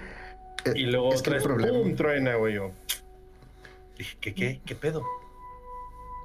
Sí, eh, eh, ahí el problema es de que en sí el, el, el- la interfaz, eh, la misión como tal, no te explica qué hay que hacer, nomás te dice, pues entrégalo, güey. Pero sí, eventualmente, o sea, nomás estás entrando a la ciudad y automáticamente se activa la nuke, explotas y pues se reinicia, ¿no? Vuelves al último save y ahí estás, y ahí estás. Sí, pero Lo que pasa es de que antes de que pase eso, Ajá. Die Hardman te dice dónde está, dónde está Fragile y te dice que consideres visitarla antes de terminar tu misión. O sea, no te dice como tal, Sí, "Eh, güey, es una nuke, pero te dice, te da indicios. El problema es que es, de- es antes de que aceptes la misión, por lo cual como que no, no conectas y muchas veces pues, no, no sabes qué pedo. Eso, y aparte que también deberías de sospechar desde un principio, porque, o sea, normalmente los paquetes que vas a entregar te los dan a través de un conveyor, o sea, de, un- de una máquina, y, y este llega un vato así todo demasiado sospechoso con la gorra bajada para que no se vea, ¿no? Exactamente su cara. Casi, casi. es, Oye, ¿sabes qué? Es que tuvimos un fallo, y, pero pues también este va en la paquetería, eh, para que te lo lleves. Como que dices, ok, gracias. Ya, o sea, pero nunca, nunca, nunca me cruzó por la mente hasta que después dije, güey, ok, tengo que ir con Fryer, entonces vamos a cambiar esto. Sí, man. Sí, eh, lo único que te puede dar como indicios, pues sí, es esa cinemática, ¿no? Que es, eh, se va como la luz en el centro de distribución donde te dan el paquete. Y en cuanto como que se recupera, te da un güey que está así afuera, eh, bueno, afuera del conveyor, pero dentro de la instalación, dándote el paquete y diciéndote esto, ¿no? Pues es un paquete que también iba dentro de la del que acabas de recoger, nomás que no se registró, toma, llévatelo. Y pues es como que, ah, pues arre, güey, y te lo llevas. Entonces, este güey pues era Higgs, quien planeaba usar a Sam como lo hizo con Fragile para destruir ciudades. Cuando ya con Fragile, Fragile le dice cómo puede deshacerse de la bomba sin necesidad de que haya pérdidas humanas, que es tirándolo en el lago sin fondo de Brea, que se encuentra al norte de South Knot City. Y digo Brea ah, por falta de una mejor palabra, pero es como. Pues sí, es como Brea, pero hecha de Timefall, que está pesada y por ende no. Es muy viscosa y no explota. está bien raro. Así. Entonces le dice que tiene que ir a este lago y pues tirar la, la bomba, ¿no? Entonces una vez que Sam la avienta, Fragile le explica por qué su cuerpo está en esta condición. Ella descubrió una segunda nuke que iba a ser entregada a otra ciudad y al no querer entregarla, Higgs le dijo que era tenía dos opciones: teletransportarse y salvarse a sí misma o llevar la bomba al lago de Brea donde poder tirarla. Fragile escoge la segunda opción y Higgs la deja en ropa interior, le pone un casco encima, activa Timefall con sus poderes de, Dooms, activa Timefall y le da la bomba. Entonces se la pone en sus manos y pues le dice, va, córrele. Entonces esta es la manera o la forma en la que Fragile obtuvo todo su, su cuerpo envejecido, ¿no? Salvando a la ciudad, cargando una nuke por chingo de caminos y corriendo en Timefall para poder deshacerse de ella. Sam la reconoce como un héroe. Sin embargo, ella dice que no lo es porque se arrepiente de haberlo hecho y preferiría tener su cuerpo aunque significara la muerte de miles. Y por ello odia a Hicks y quiere que Sam la ayude a detenerlo por cualquier vía necesaria antes de que cause otro void out y la posible extinción del mundo. Continuamos con Cliff Unger. Con este Kojima lo hace de nuevo y nos saca un pedo mental cuando introduce a Cliff. Nos transporta a una playa ambientada en la Primera Guerra Mundial. Aquí Sam conoce al veterano de combate, quien más adelante conocemos como Cliff Unger. Él está, él es protagonizado por, interpretado, perdón, por Matt Mikkelsen. También, personajazo. Calidad. Eh, Cliff, por razones desconocidas, se encuentra en este lugar y está cazando a Sam, ya que quiere recuperar a Bibi. Esto, eh, bueno, porque durante el juego, cada que Sam se conecta al BB, comienza a tener recuerdos. Sin embargo, la gente con Dooms no debe usar BBs, ya que estos recuerdos comienzan a, sobrelapar con sus propios y uno pierde la identidad desconociendo si los recuerdos son suyos o del BB. En este caso, los recuerdos que se tienen son considerados de BB, ya que se encuentra en una sala de hospital donde vemos a Cliff en ocasiones bailando, tomando y platicando con la madre y con Bibi. Cuando Sam logra vencer a Cliff, regresa a la realidad y es donde nos dicen que solamente pasaron unos segundos, a pesar de que él tuviera registrada horas estando ahí en la playa de la Primera Guerra Mundial. Pasaron unos segundos en con quien se la vida real, ¿no? Sí, güey, porque a la, a la manera más mago de Oz posible llega un tornado y se lo lleva. Y pues, y, pues es también como una boss fight, estás en unas trincheras y pues tienes que irlo tomando. Y luego cuando regresas, como, oye, ¿qué pedo? Pues, ¿cuánto tiempo pasó? ¿De qué hablas? Acaban de pasar unos segundos, como que, ¿what? Sí, o sea, como que se fue a otra dimensión o, pues, o más bien fue, estuvo precisamente en la playa. estaba en y es, y es lo que está, ándale, y es lo que estaba diciendo Carlos ahorita, o sea, que estando en ese lugar no avanza el tiempo este, en, la, en la tierra de los humanos. Entonces por eso fueron que nomás unos segundos. Esta no sería la última vez que Sam se confronta con Cliff. La segunda ocasión donde Sam lo hace es en una playa ambientada en la Segunda Guerra Mundial. Esto luego de que fuera transportado aquí junto con Deadman, Guillermo el Toro, luego de que éste estuviera recalibrando a su BB y le pidiera que fuera a recogerlo. Esa es la misma interacción, ¿no? Debes defenderte de Cliff y sus BTs para poder escapar de aquí. Este güey controla eh, y está ahí chida, que de hecho salen en los trailers también, ¿no? O sea, ves a Matt Mikkelsen que le sale como un cordón umbilical de brea y luego salen como cuatro em, soldados. ajá, cuatro soldados muertos hacia alrededor de él. Entonces, e, está verguísimas. Y por, esta misma razón, eh, o por estos trailers, se, daba indicios como que este iba a ser el antagonista ¿no? del, juego. Entonces aquí pues son meramente eh, recuerdos. Eh, estamos yéndonos como que a estas playas en donde estábamos peleando con él. Todavía no sabemos quién es ni, ni qué pedo, ¿no? Ah, continuamos con dos personajes que son como uno mismo. Se llaman Malingen y Lochne. perdónenme si estoy pronunciándolos mal, pero no sé cómo se pronuncian. Entonces, Malingen es un personaje dentro del juego que, como, que se hace llamar Mama.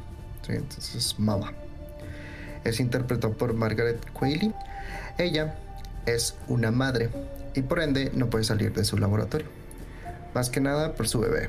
Sin embargo, cuando Sam al fin llega con ella para conocerla en persona, es donde se nos revela que su bebé es un BT. ¿Qué? qué? What the Sí, fuck, es, es- de la cosa más what the fuck, pero, ah, güey, la amo.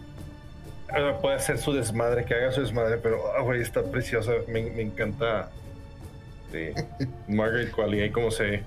También de las veces que fueron presentando los personajes en, en trailers y en, y en, este, imágenes. Me acuerdo que descargué la, la imagen de, de Margaret Qualley de Mama y la puse de fondo en el celular. Y, y una vez sí me reclamó una ex que tenía. Así, oye, porque. No sé, como que le extrañó que pusieron otra mujer, una mujer, Es ¿sí me una entiendes? En mi morra en celular. Pero, o sea, no, no es como que estuviera así como que en, en paños menores o algo, ¿no? O sea, es, es era una simple mujer y ya. O sea, con, con, con un top normal y, y con un uniforme, es ahí. Pero, no, o sea, pues fue, al parecer fue suficiente pedo. Ajá. Debió ser tu primer red flag. bueno, ya, este. ok. Continuando, hablemos de su gemela, Lochne. Ellas nacieron como gemelas unidas, pero gracias a una cirugía exitosa pudieron separarlas. O sea, si a mesas. Y a mesas. Sí. Perdón, es que no sabía, nomás que era conjoined twins. Ah, creo que si a mesas es creo que de la cabeza. Entonces, o sea, ah, ¿o no? No, solo que esté pegado y ya. Ah, ok. Bueno, entonces, al ser un solo cuerpo, compartían una misma alma y por ende su playa es compartida por ambas. El problema radica en que ellas tenían una conexión y podían no tanto hablar con ellas mismas, pero sí se podían comun- comunicar, eh, aunque hubiese distancia utilizando la playa. Y también, ¿no? Como el hecho de eso que dicen que cuando son gemelos, como que se sienten. Esto acabó cuando mamá tuvo a su bebé.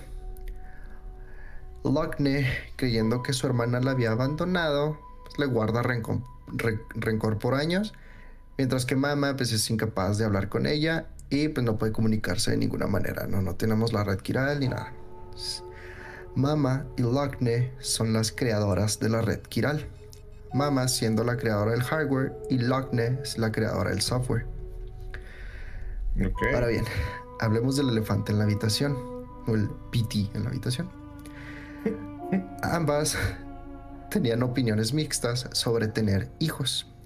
Mama no quería, puesto que estaba, eh, estaba absuelta en su trabajo, y Lochne sí quería. Sin embargo, ambas tenían problemas para tener hijos. Mama siendo incapaz de producir óvulos y Lochna siendo incapaz de cargar con un hijo en su vientre. Lochner se enamora de un empleado de Bridges, el cual pierde la vida en un accidente, dejando a Lochner con tendencias suicidas. Mama, sintiendo esta conexión con ella, le ofrece cargar a su bebé, combinando los, los óvulos de Lochner y el esperma de su amado. Mama queda embarazada y carga con su bebé. Sin embargo, al momento de ir a dar a luz al hospital, este es atacado y derrumbado, dejando a Mama bajo el escombro. Evidentemente da a luz a un bebé, sin embargo este muere, pero al tener su cordón umbilical, este se queda conectado a Mama y ella es rescatada. Y aquí también podemos eh, cl- concluir que Mama también muere, pero el hecho de estar conectada por un cordón umbilical BT con un bebé, eh, su cuerpo o su ja no, no envejece, no se necrotiza, no nada. Entonces, en teoría, ella es como, si lo quieren ver de una forma, un zombie bien hecho. Un zombie bien hecho, arre. Sí, entonces, pues mamá está muerta, pero debido a que el Bibi está conectado con ella, pues sigue viva. Más adelante, mamá le da a Sam una herramienta que sirve para cortar los cordones umbilicales de los BTs. Unas Y le pide- tijeras mágicas. Ajá, sí, básicamente unas tijeras mágicas. Utensilio de plot. Entonces, eh, pues le da estas, esta herramienta para cortar los cordones umbilicales de los PTs y le pide que lo pruebe con el suyo. Esto antes, eh, antes de hacerlo, pues le pide que, que en cuanto lo haga, la lleve a ver a su gemela antes de morir. ¿Por qué tenemos a Mama aquí? Contexto. Los BTs no pueden alejarse tanto de donde surgieron. Por lo tanto, Mama y su BT literal viven a metros del escombro que casi la mata. Oh, Entonces-. Sí, es en el laboratorio donde está, al fondo puedes ver todo el, el- como el edificio caído que donde es- estaba mamá. Por eso es que ella tampoco no vive dentro de la ciudad, sino que vive ahí en las afueras. Como que no, no sé si eh, a mí se me hizo muy raro cuando, cuando llegué a esa parte porque o está toda la ciudad destruida y en la orillita casi está como que el edificio de mamá y luego ya más alejado está el, la ciudad como tal donde viven el resto. Como que todos los que escaparon de, de la ciudad. Y esta que se ve aquí es el void out que es uno de los void outs que se hacen y es el que, el que le atribuyen a Fragile. Entonces no pueden vivir, eh, no se pueden alejar mucho del- de los escombros que casi los matan. Una vez que le corta el cordón umbilical, Sam carga a Mama por todo este paisaje hermoso, platican un poco y pues todo antes de llegar con Logna.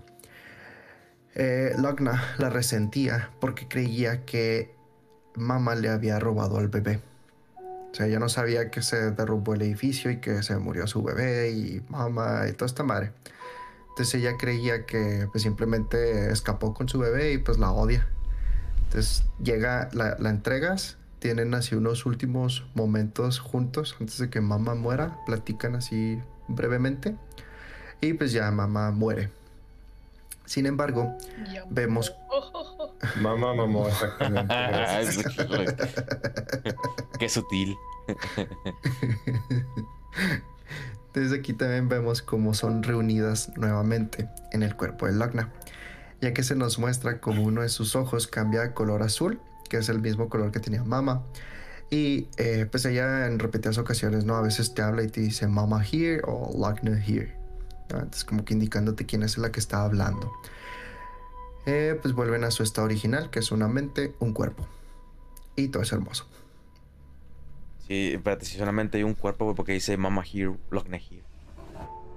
Supuestamente es una solamente. Ok. ¿Tú sí pasaste Death Stranding, Pupi? No. No lo, no lo terminé, güey. ¿Tampoco lo completaste? En, en que, bueno, ahorita ya llegamos a donde te quedaste. Tal vez. La verdad es que no me acuerdo, güey. ese Ya es un chingo, güey, que lo jugué. Ah, es que sí, tienen que terminarlo. Ok, Sí, de acuerdo. continuando con los personajes, tenemos a Hartman. Este güey es básicamente el científico loco que nos explica todo como si fueran teorías, pero acierta en cada una. De cierta forma es como el personaje o es el DMPC que usa Kojima para explicarnos el lore del juego. Excelente. ¿Ese es el güey que se anda muriendo cada 20 minutos? Sí, man. Excelente. Hartman está en el hospital a punto de entrar a cirugía de corazón. Su familia, que eran su esposa y su hija, iban a visitarlo. Sin embargo, tenían que pasar por la casa primero. Ambas mueren lamentablemente por un void out. Este mismo void out se chinga la estación eléctrica del hospital y termina matando a Hartman. Sí, entonces, en esta playa eh, vemos pues, la playa compartida de todos los que murieron por el void out, ¿no? Incluido Hartman, de cierta manera murió a causa de, pero no tanto por, por el void out. Entonces vemos como Hartman empieza a buscar a su familia. Los encuentra, sin embargo, vemos a pues, todas estas personas, ¿no? Caminando como que hacia el, hacia el mar, en la playa. Y él logra ver a su esposa y a su hija, pero no le hacen caso. Entonces este güey está yendo hacia ellas. Sin embargo, antes de que esto pase, la electricidad vuelve al hospital. Y pues vemos como este güey empieza, le empieza como a dar un dolor de corazón estando en la playa. que como que, ah, ah, y pues ya es porque lo están reviviendo. Ah, Sí. Entonces, pues este güey revive. Y ahora lo que hace es eh, pues buscar a su familia, ¿no? La manera en la que lo hace es replicando los sucesos que lo mataron.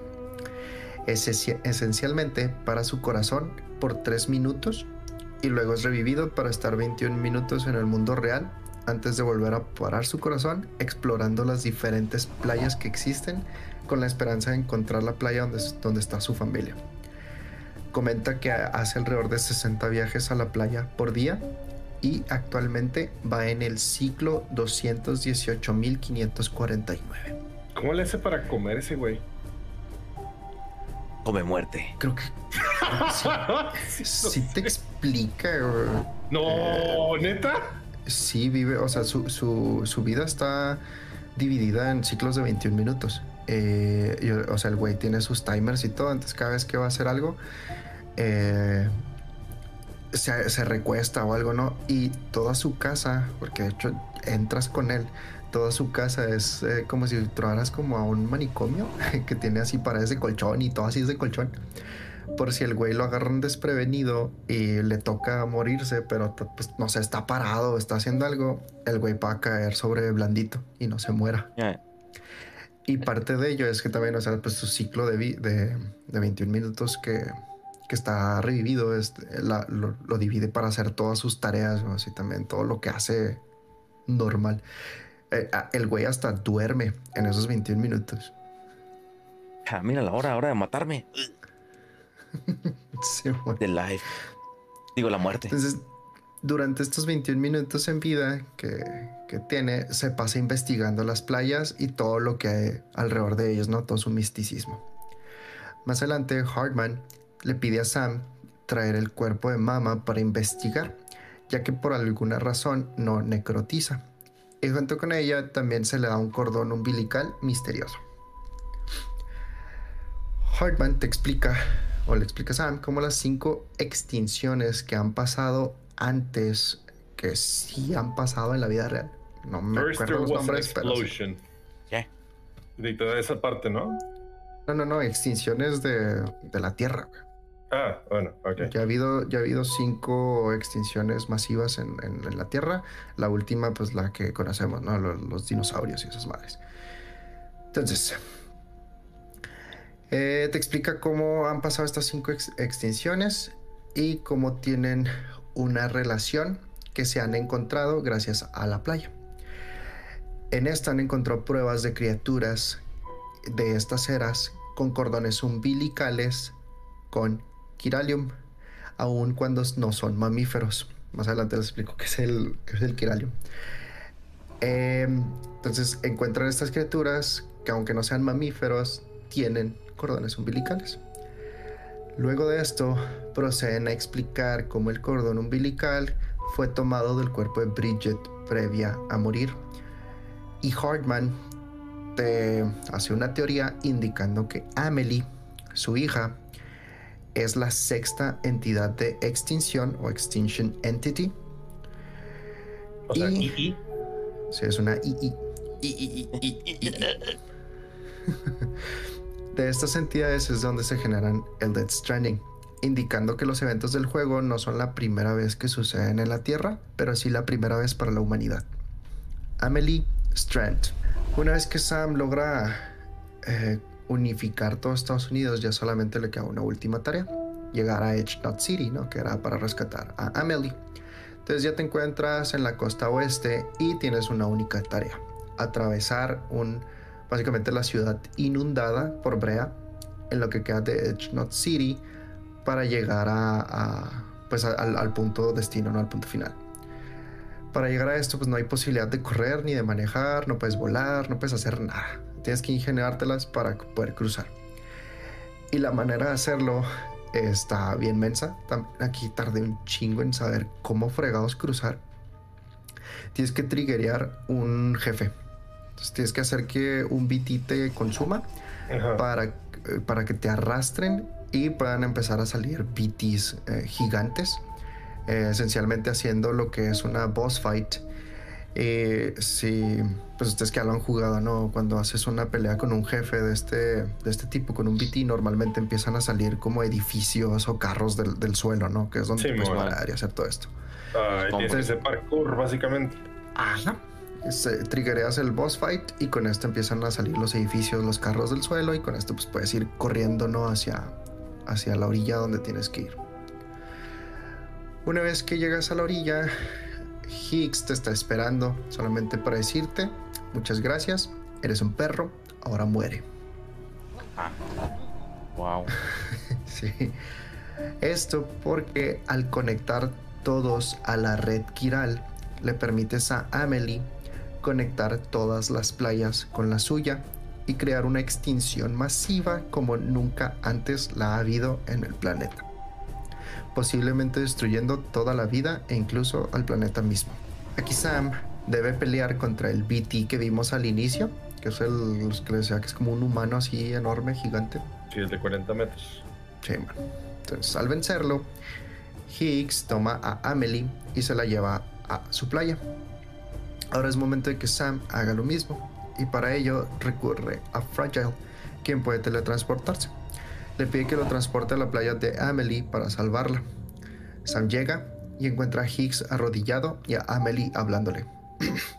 se le hace un poco extraño, pero no importa porque Higgs la toma prisionera nuevamente y le dice a Sam que uno de los dos muere aquí y se acaba el ciclo de repatriado. Una vieja y sencilla boss fight. Suena mal, bueno, no me gusta cómo suena en español. Estaca versus cuerda. pero así te lo dice en inglés, ¿no? The stick versus the rope. Entonces, si Higgs gana, la extinción masiva sucede. al final, Kojima nos da algo que creo que, creo yo Sosa va a decir, eso es tan Kojima. ¿Mm? Higgs y Sam se ponen a literal pelear a puño limpio con una barra de vida arriba para, para cada uno. Entonces tienes esquivos, golpes, como si fuera Street Fighter, pero sin los combos y sin brincos. Y como que estas escenas como de acción en cámara lenta, ¿no? Que lo, le golpeas en la cara y lo se ve así. el, sudor y que sale ese Ajá, todo el acercamiento. Oh, es, tan gracioso porque también así hay la, la pelea final del Metal Gear Solid 4, o sea, del, del final de Metal Gear, de la historia de Metal Gear, es así. Así, eso, en, un maldito lugar demasiado alto. Y también así dos medidores y también se te agarras a madrazos mientras que vas reviviendo cada uno de los cuatro juegos principales de Metal Gear. Es, poético. Sí. Una vez que Sam lo vence, Amelie, siendo la como esta entidad superpoderosa, pues si es una entidad de extinción y es la, ¿cómo decirlo? es la que les da los poderes a la gente. Es la, la que los deja tener Dooms y repatriado. Amelie le quita los poderes a Higgs. Lo deja esencialmente como un don nadie. Ah. Amelie tiene una única razón en el mundo. Ella no quiere terminar con el mundo, pero es lo que el universo le ha dictado al hacerla la sexta entidad de extinción. Antes de poder continuar, Sam se empujó por Amelie al agua y esto lo hace aparecer nuevamente en el mundo real. Es como que lo, lo revive, ¿no? Lo saca de la playa. Sam es devuelto a la realidad y es encargado de ir todo el camino de vuelta. Eh, donde Sam pelea una última vez con Cliff y es donde se da por vencido. Sí, ya Cliff no puede quitarle a Vivi y todo esto, pues ya lo, lo mata, entre comillas. Y pues se nos revela que las memorias que tenía cuando conectaba a Lu consigo no eran las de Lu, el, el Bibi, eran del propio Sam. Y Cliff es el padre de Sam. Sí, es el, el, Bibi que vemos en los recuerdos. Nah. Bro. Yo me, yo me spoilé sin querer eso, pero no sabía la manera de cómo conectarlo. Y es como que, ok, ahora sí tiene más sentido. Ahorita te digo cómo se conecta, toda falta. Oh, más. Al final del juego se nos revela que Bridget tuvo cáncer durante sus, sus 20 y no era capaz de tener hijos. Sin embargo, Amelie nace. Y el hecho de que nunca se vieran en el mismo cuarto era indicio de que algo andaba mal. Indagando un poco más es revelado que Amelie era el K o el alma y Bridget era el Ja o el cuerpo. Por eso ah, Amelie no envejecía. Y el hardware. ya lo adiviné. Eh, sí, también. Sí, entonces eh, la manera en la que Bridget manejaba que era su hija Amelie era que tenía una rara enfermedad que no la, no la dejaba envejecer, pero la realidad era otra. Amelie era el alma de Bridget, ¿no? Esencialmente. Amelie está en su punto de quiebre y a punto de generar la última extinción masiva de todas. Sam le pide a Fragile una vez más mandarlo a la playa de Amelie mientras habla con todos sus amiguitos que hizo en el camino, indicando que a pesar de que la muerte sea inminente, deben luchar por lo que construyeron juntos. Sam aparece en la playa de Amelie y ellos hablan.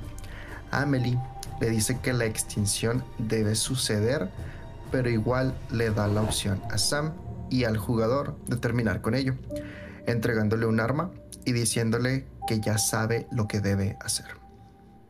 Sam apunta el arma hacia Amelie, pero siendo Kojima, obviamente esta no es la respuesta, ya que la muerte no es lo que se necesita. Sam corre a ella y la abraza. Literal, sale así el prom hug. Por Y con esto- del amor.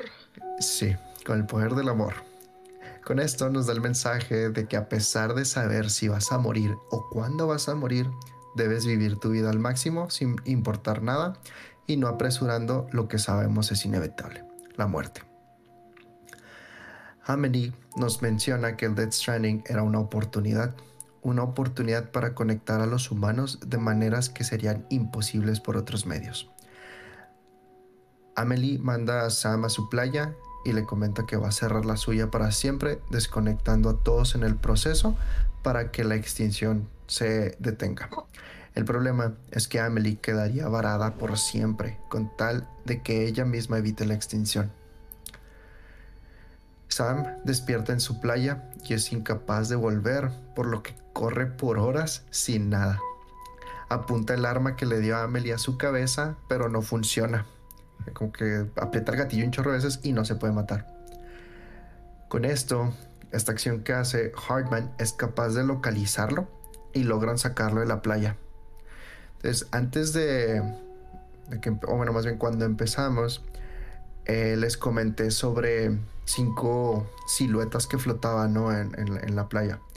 Entonces, aquí, una vez que, que Hartman lo localiza, comenzamos a escuchar sus voces y a lo lejos vemos cinco siluetas flotando en, eh, sobre el mar. Desde aquí podemos indagar dos cosas.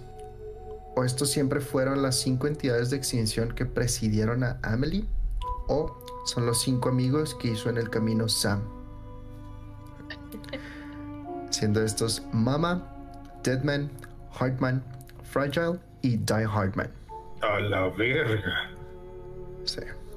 sí, es pinches significados de Kojima. entonces, hasta que el güey no diga que, que fue la realidad, este es el las posibles las hay muchas. posibilidades, pues, perdón. Sí. Entonces con esto, ¿no? Mama logra reunirse con su hermana Logna. Deadman encontró a su primer amigo real, que igual no, no lo mencioné tanto, eh, o más bien no, no indagué mucho en su historia porque no hay mucho que indagar con Deadman. Eh, a grandes rasgos lo que él, es un doctor de, Bridges, pero es un, un humano creado in vitro. Entonces, como fue creado in vitro y fue eh, básicamente hecho en un laboratorio, entre comillas, él no se considera como un humano de verdad. Y aparte, como nació con... le faltaban algunos órganos, la mayoría de, los, de sus órganos son de donantes. Entonces él se, se ve a sí mismo como un, un humano sin alma y, y como un Frankenstein de la vida real. Entonces por esto es que él sufría mucho. Y con, con Sam encontró un amigo, su primer amigo real. Entonces también, ahí está. Hartman logra superar la muerte de su familia y deja por completo de hacer estos viajes a las playas, indicándonos al final del juego que pues él encontró a alguien más, ¿no? Con, con quien pasar su, su vida. Y por último, Die Hartman, a quien ayudaste a reconstruir toda América.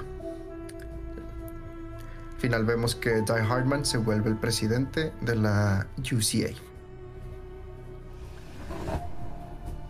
Y con esto podríamos decir que terminamos el juego. Sin embargo, eh, Kojima nos deja una última cinemática que ya nos la habían mostrado. Son todos los recuerdos de, de Sam cuando era un BB. Pero ahora desde la perspectiva completa, ya viendo toda la historia. ¿Sí? Entonces, ¿cómo se inició el Dead Stranding? La respuesta, Sam. No. Ahí les va la, las- la- la historia. Cliffhanger estaba visitando a su esposa cuando Die Hardman entra al cuarto del hospital, apagando todas las cámaras y diciéndole a Cliff que tome a Bibi y se vaya. Sí, estos son los experimentos que hacía eh, la UCA antes de que fuera todo el pedo, ¿no? ¿Ah? Cliff lo abraza, toma un arma y le dispara en la cabeza a su esposa al ser la última vez que la vería, ya que no quiere que ella también sea parte de los experimentos. Toma. Toma, toma a Sam, que es el BB, verga. Ujú. pero le disparan en el proceso de escape.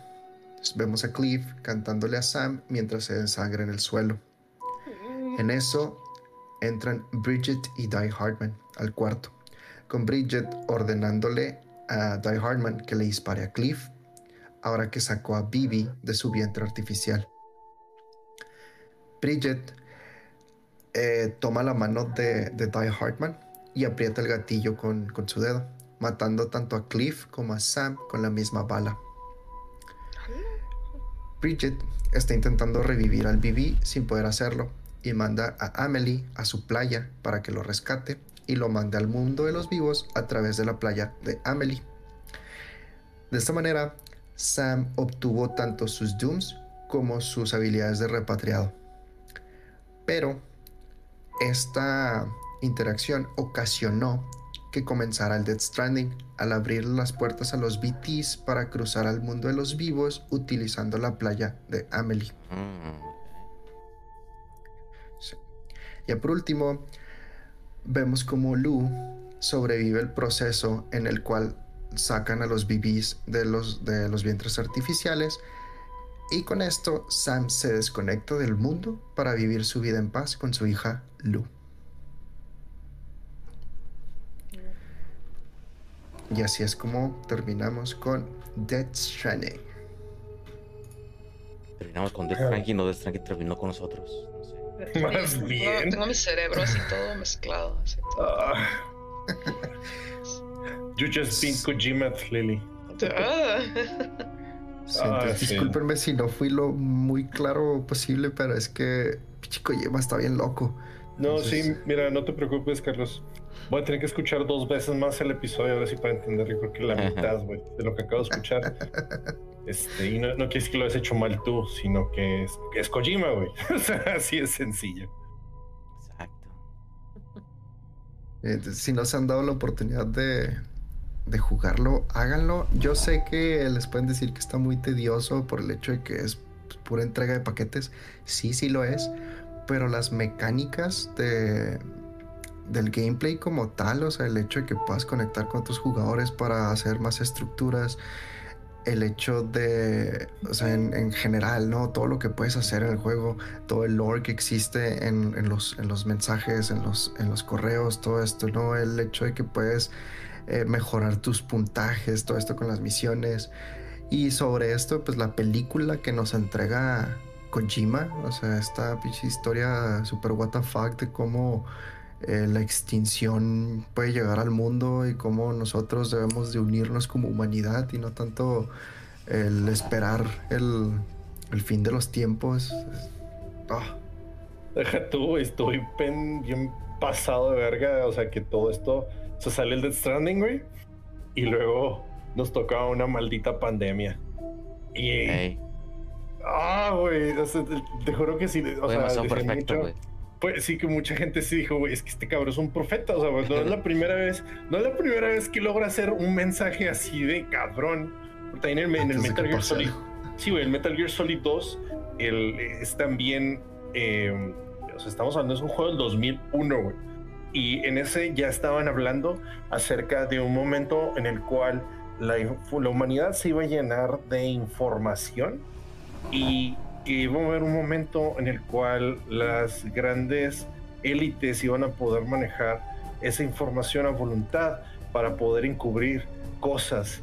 Y, o sea, y pues estamos viendo cómo Mark Zuckerberg vendía información de, de, los usuarios de Facebook a una empresa de Cambridge Analytica. Estamos viendo cómo en los medios nos llenan de información trivial para evitar escuchar o hablar de, de cosas que de verdad importan en el mundo. Entonces, es un mensaje que duró a lo mejor unos 15 años en hacerse verdad, pero se hizo verdad. Entonces, y esta vez mm, tardó menos de un año y fue como que vete a la verga, güey. O sea, no, no, no mames. Y, igual él dice, no, yo no soy nada, yo, soy un simple humano. Y pues sí, sí, sí lo es. Sí lo es. Yo, yo, yo me, he convencido ya, o sea, y Kojima no es este, alguien superdotado, no es nadie, es un, es un humano como tú, como yo, pero él está viviendo el sueño. O sea, cada vez sube fotos con diferentes artistas, diferentes actores, con las personas que admira, con las personas con las que eh, él ve películas. Entonces, así considero que es. Oh, güey, y las hace. Eh, o sea, se, tomó fotos con Keanu Reeves y Norman Reedus en, en, California ¿no? hace unos meses. La gente ya está sospechando que va a salir Keanu Reeves en Death Stranding 2. Porque esa es otra. O sea, tuvimos el tráiler de Death Stranding 2 y nos dejamos, nos dejaron exactamente como nos dejaron con el primer tráiler de Death Stranding 1. O sea, es, qué verga, güey. ¿Sí me entiendes? Sí, exactamente. Entonces, eh, oh, güey, no, o sea, Kojima haciendo Metal Gear de alguna manera estaba encasillado por la parte de, los, eh, de la temática del espionaje, lo, militar, este, y, todo esto, ¿no? Eh, pero incluso también pues por el tiempo, porque también se maneja a través de unos 40 años de, de línea temporal. Pero con Death Stranding les fue o sea, le dieron rienda suelta al cabrón. Entonces, o sea, es, un juego que es no solamente en la actualidad, es en el futuro y le dejaron hacer lo que quisiera hacer. Entonces, pues nos hizo esto y, la manera en que lo hace, o sea, ya ahora sí enfocando un poco el gameplay, yo estoy, eh, yo estoy convencido que la gente que todavía al día de hoy sigue diciendo, ah, jaja, te gusta el simulador de Uber Eats, ah, el simulador de FedEx. Sí, sí, yo también jugaba el simulador de DHL. No lo jugó de verdad. O nomás vio los trailers, lo jugó por encima. No, de verdad, de verdad no apreció el juego como lo, como lo es. Porque sí, o sea, sí es parte esencial el estar haciendo, entregando paquetes, es correcto. Pero de todas formas, o sea, ese juego para mí, no puedo decir, no te creas, es que voy a sonar bien mamador, güey, pero sí fue algo importante. Ya lo estás haciendo. Pues sí, ese fue algo importante en una parte de mi vida porque gracias a ese maldito juego conocí un grupo que me gusta mucho hoy en día que es Low Roar. Esa, es, esa esas canciones que pusieron en los trailers, I'll Keep Coming, eh, The Easy Way Out, eh, me, me, gustaron bastante. Eh, no, yo no conocía tanto Apocalíptica, los conocía más los covers de Metallica y ponen Path y hasta el día de hoy es mi canción favorita de, ese grupo. Eh, también conocí a Silent Poets con Asylums for the Feelings, eh, que también fue una, fue una canción muy, muy, es una canción muy especial para mí. Y, o sea, todavía, me acuerdo, o sea, empecé a jugar el juego eh, después de, la, de pues, los primeros paquetes que entré, así que llegas a la primera ciudad y ves así a lo lejos, o sea, ves así los edificios, la ciudad, y empieza a sonar esa canción de Silence for Feeling, lloré. Te juro que se me salieron las lágrimas de lo bonito que se ve así el, cielo nublado, el paisaje. O sea, la, parte en la que te pone la música de verdad es así preciso para que precisamente terminas de disfrutar eso. O sea, no solamente el gameplay, también disfruta el paisaje, disfrutas pues, la fotografía, maldita sea. Entonces, hay, o sea, hay muchas cosas, muchos factores que no se entregan, no se les pone tanta atención en la gran mayoría de los juegos. Sin embargo, Kojima lo hace. Cuando Kojima lo entrega, pues la gente de verdad no lo aprecia. O, parece que no lo, no lo, no es el enfoque es un enfoque más complejo de, de, juego, porque pues como dijimos, Kojima le gusta o quería hacer películas y le gustan mucho las películas. Entonces, pues es su forma de hacer películas. Y ah, es, es, es, un juego que está, o sea, lo, lo, lo bueno es que lo empecé y, y, sí lo tengo que terminar, solamente que no, no me he dado el tiempo para poder hacerlo. maldita sea, es un, es un juegazo Sí, sí, también como comento, la música es preciosa. Sí. Y lástima, un poquito después de que salió el juego el año pasado, este, el cantante de Low Roar falleció. Entonces, pues como que si en algún momento tenía ganas de, de, dije, no, pues si en algún momento llegan a asomarse por acá, a ver si los pudiera ver. Bueno, ya no puedo verlos, pero, pero igual todo ese, todo ese álbum, el de, ah, no me acuerdo cómo se llama, se llama Zero, creo, y donde viene I'll Keep Coming y todas las canciones, está muy, muy buena. También es totalmente recomendado ese grupo. Pues bueno, amigos, hemos llegado al final de otro, de otro episodio de este especial de calabazas. Hoy que también cruzamos al mundo de los muertos, pero de una manera diferente. Entonces, espero que hayan disfrutado y pues si es que no entendieron ni madres de lo que acaban de escuchar, créanme, yo estoy igual. Así es que no lo voy a volver a escuchar. Voy a volver a escuchar este maldito episodio unas dos veces y también pasa el juego. Les recomendamos totalmente que se asomen si es que tienen la oportunidad. Está en eh, computadora, está en PlayStation. Eh, por ahí había rumores de que iba a salir incluso por eh, Xbox. Todavía no hay nada confirmado. Pero. Está en Game Pass de PC. Oh, sí está el Game Pass. Ah, pues bueno, ahí están. De esa es la manera de jugarlo con Xbox. Este, entonces, Sí, traten, dar, traten al menos de darle una oportunidad. Porque también hasta te saca sorpresas con las misiones secundarias. Por eso algo no mencioné, que este, vas y no, pues necesito que me, me mandes este paquete y es Conan O'Brien, el, el, ¿cómo se llama? El comediante del, Late Show. O también sale por ahí Junji Ito. Y así hay un chorro de celebridades que hacen cameos en diferentes misiones secundarias. Pues también sale Geoff Keighley. Ah, también sale Jeff Keighley, tienes toda la razón. es el, el granjero de Ludens. Sí, sí, hay bastantes. Entonces, pues bueno, síganos en nuestras redes sociales como eh, Calabozos y Controles a través de Facebook, Instagram, YouTube, eh, Calabozo Podcast en Twitter, donde subimos contenido, pues de una manera eh, no constante, pero ahí de, de, de cuando en cuando. Eh, también subimos todos nuestros episodios a lo que es YouTube y todas las plataformas de podcast disponibles todos los jueves alrededor de las 6 de la mañana en hora de México. Así es que, eh, pues ya se lo saben, si les gusta este contenido, compártanos con sus amigos y recomiéndanos, denos like, reaccionen y pues sin nada más que decir por el momento y en nombre de todo el equipo, no queda más que decirles que tengan muy buenos días, muy buenas tardes, muy buenas noches, pero sobre todo jueguen. Nunca dejen de jugar. Y nos vemos en el próximo nivel. Bye. Adiós. Hasta luego. Bien sus bibis. Que no dejen las patas los bitis. Te amo, Kojima.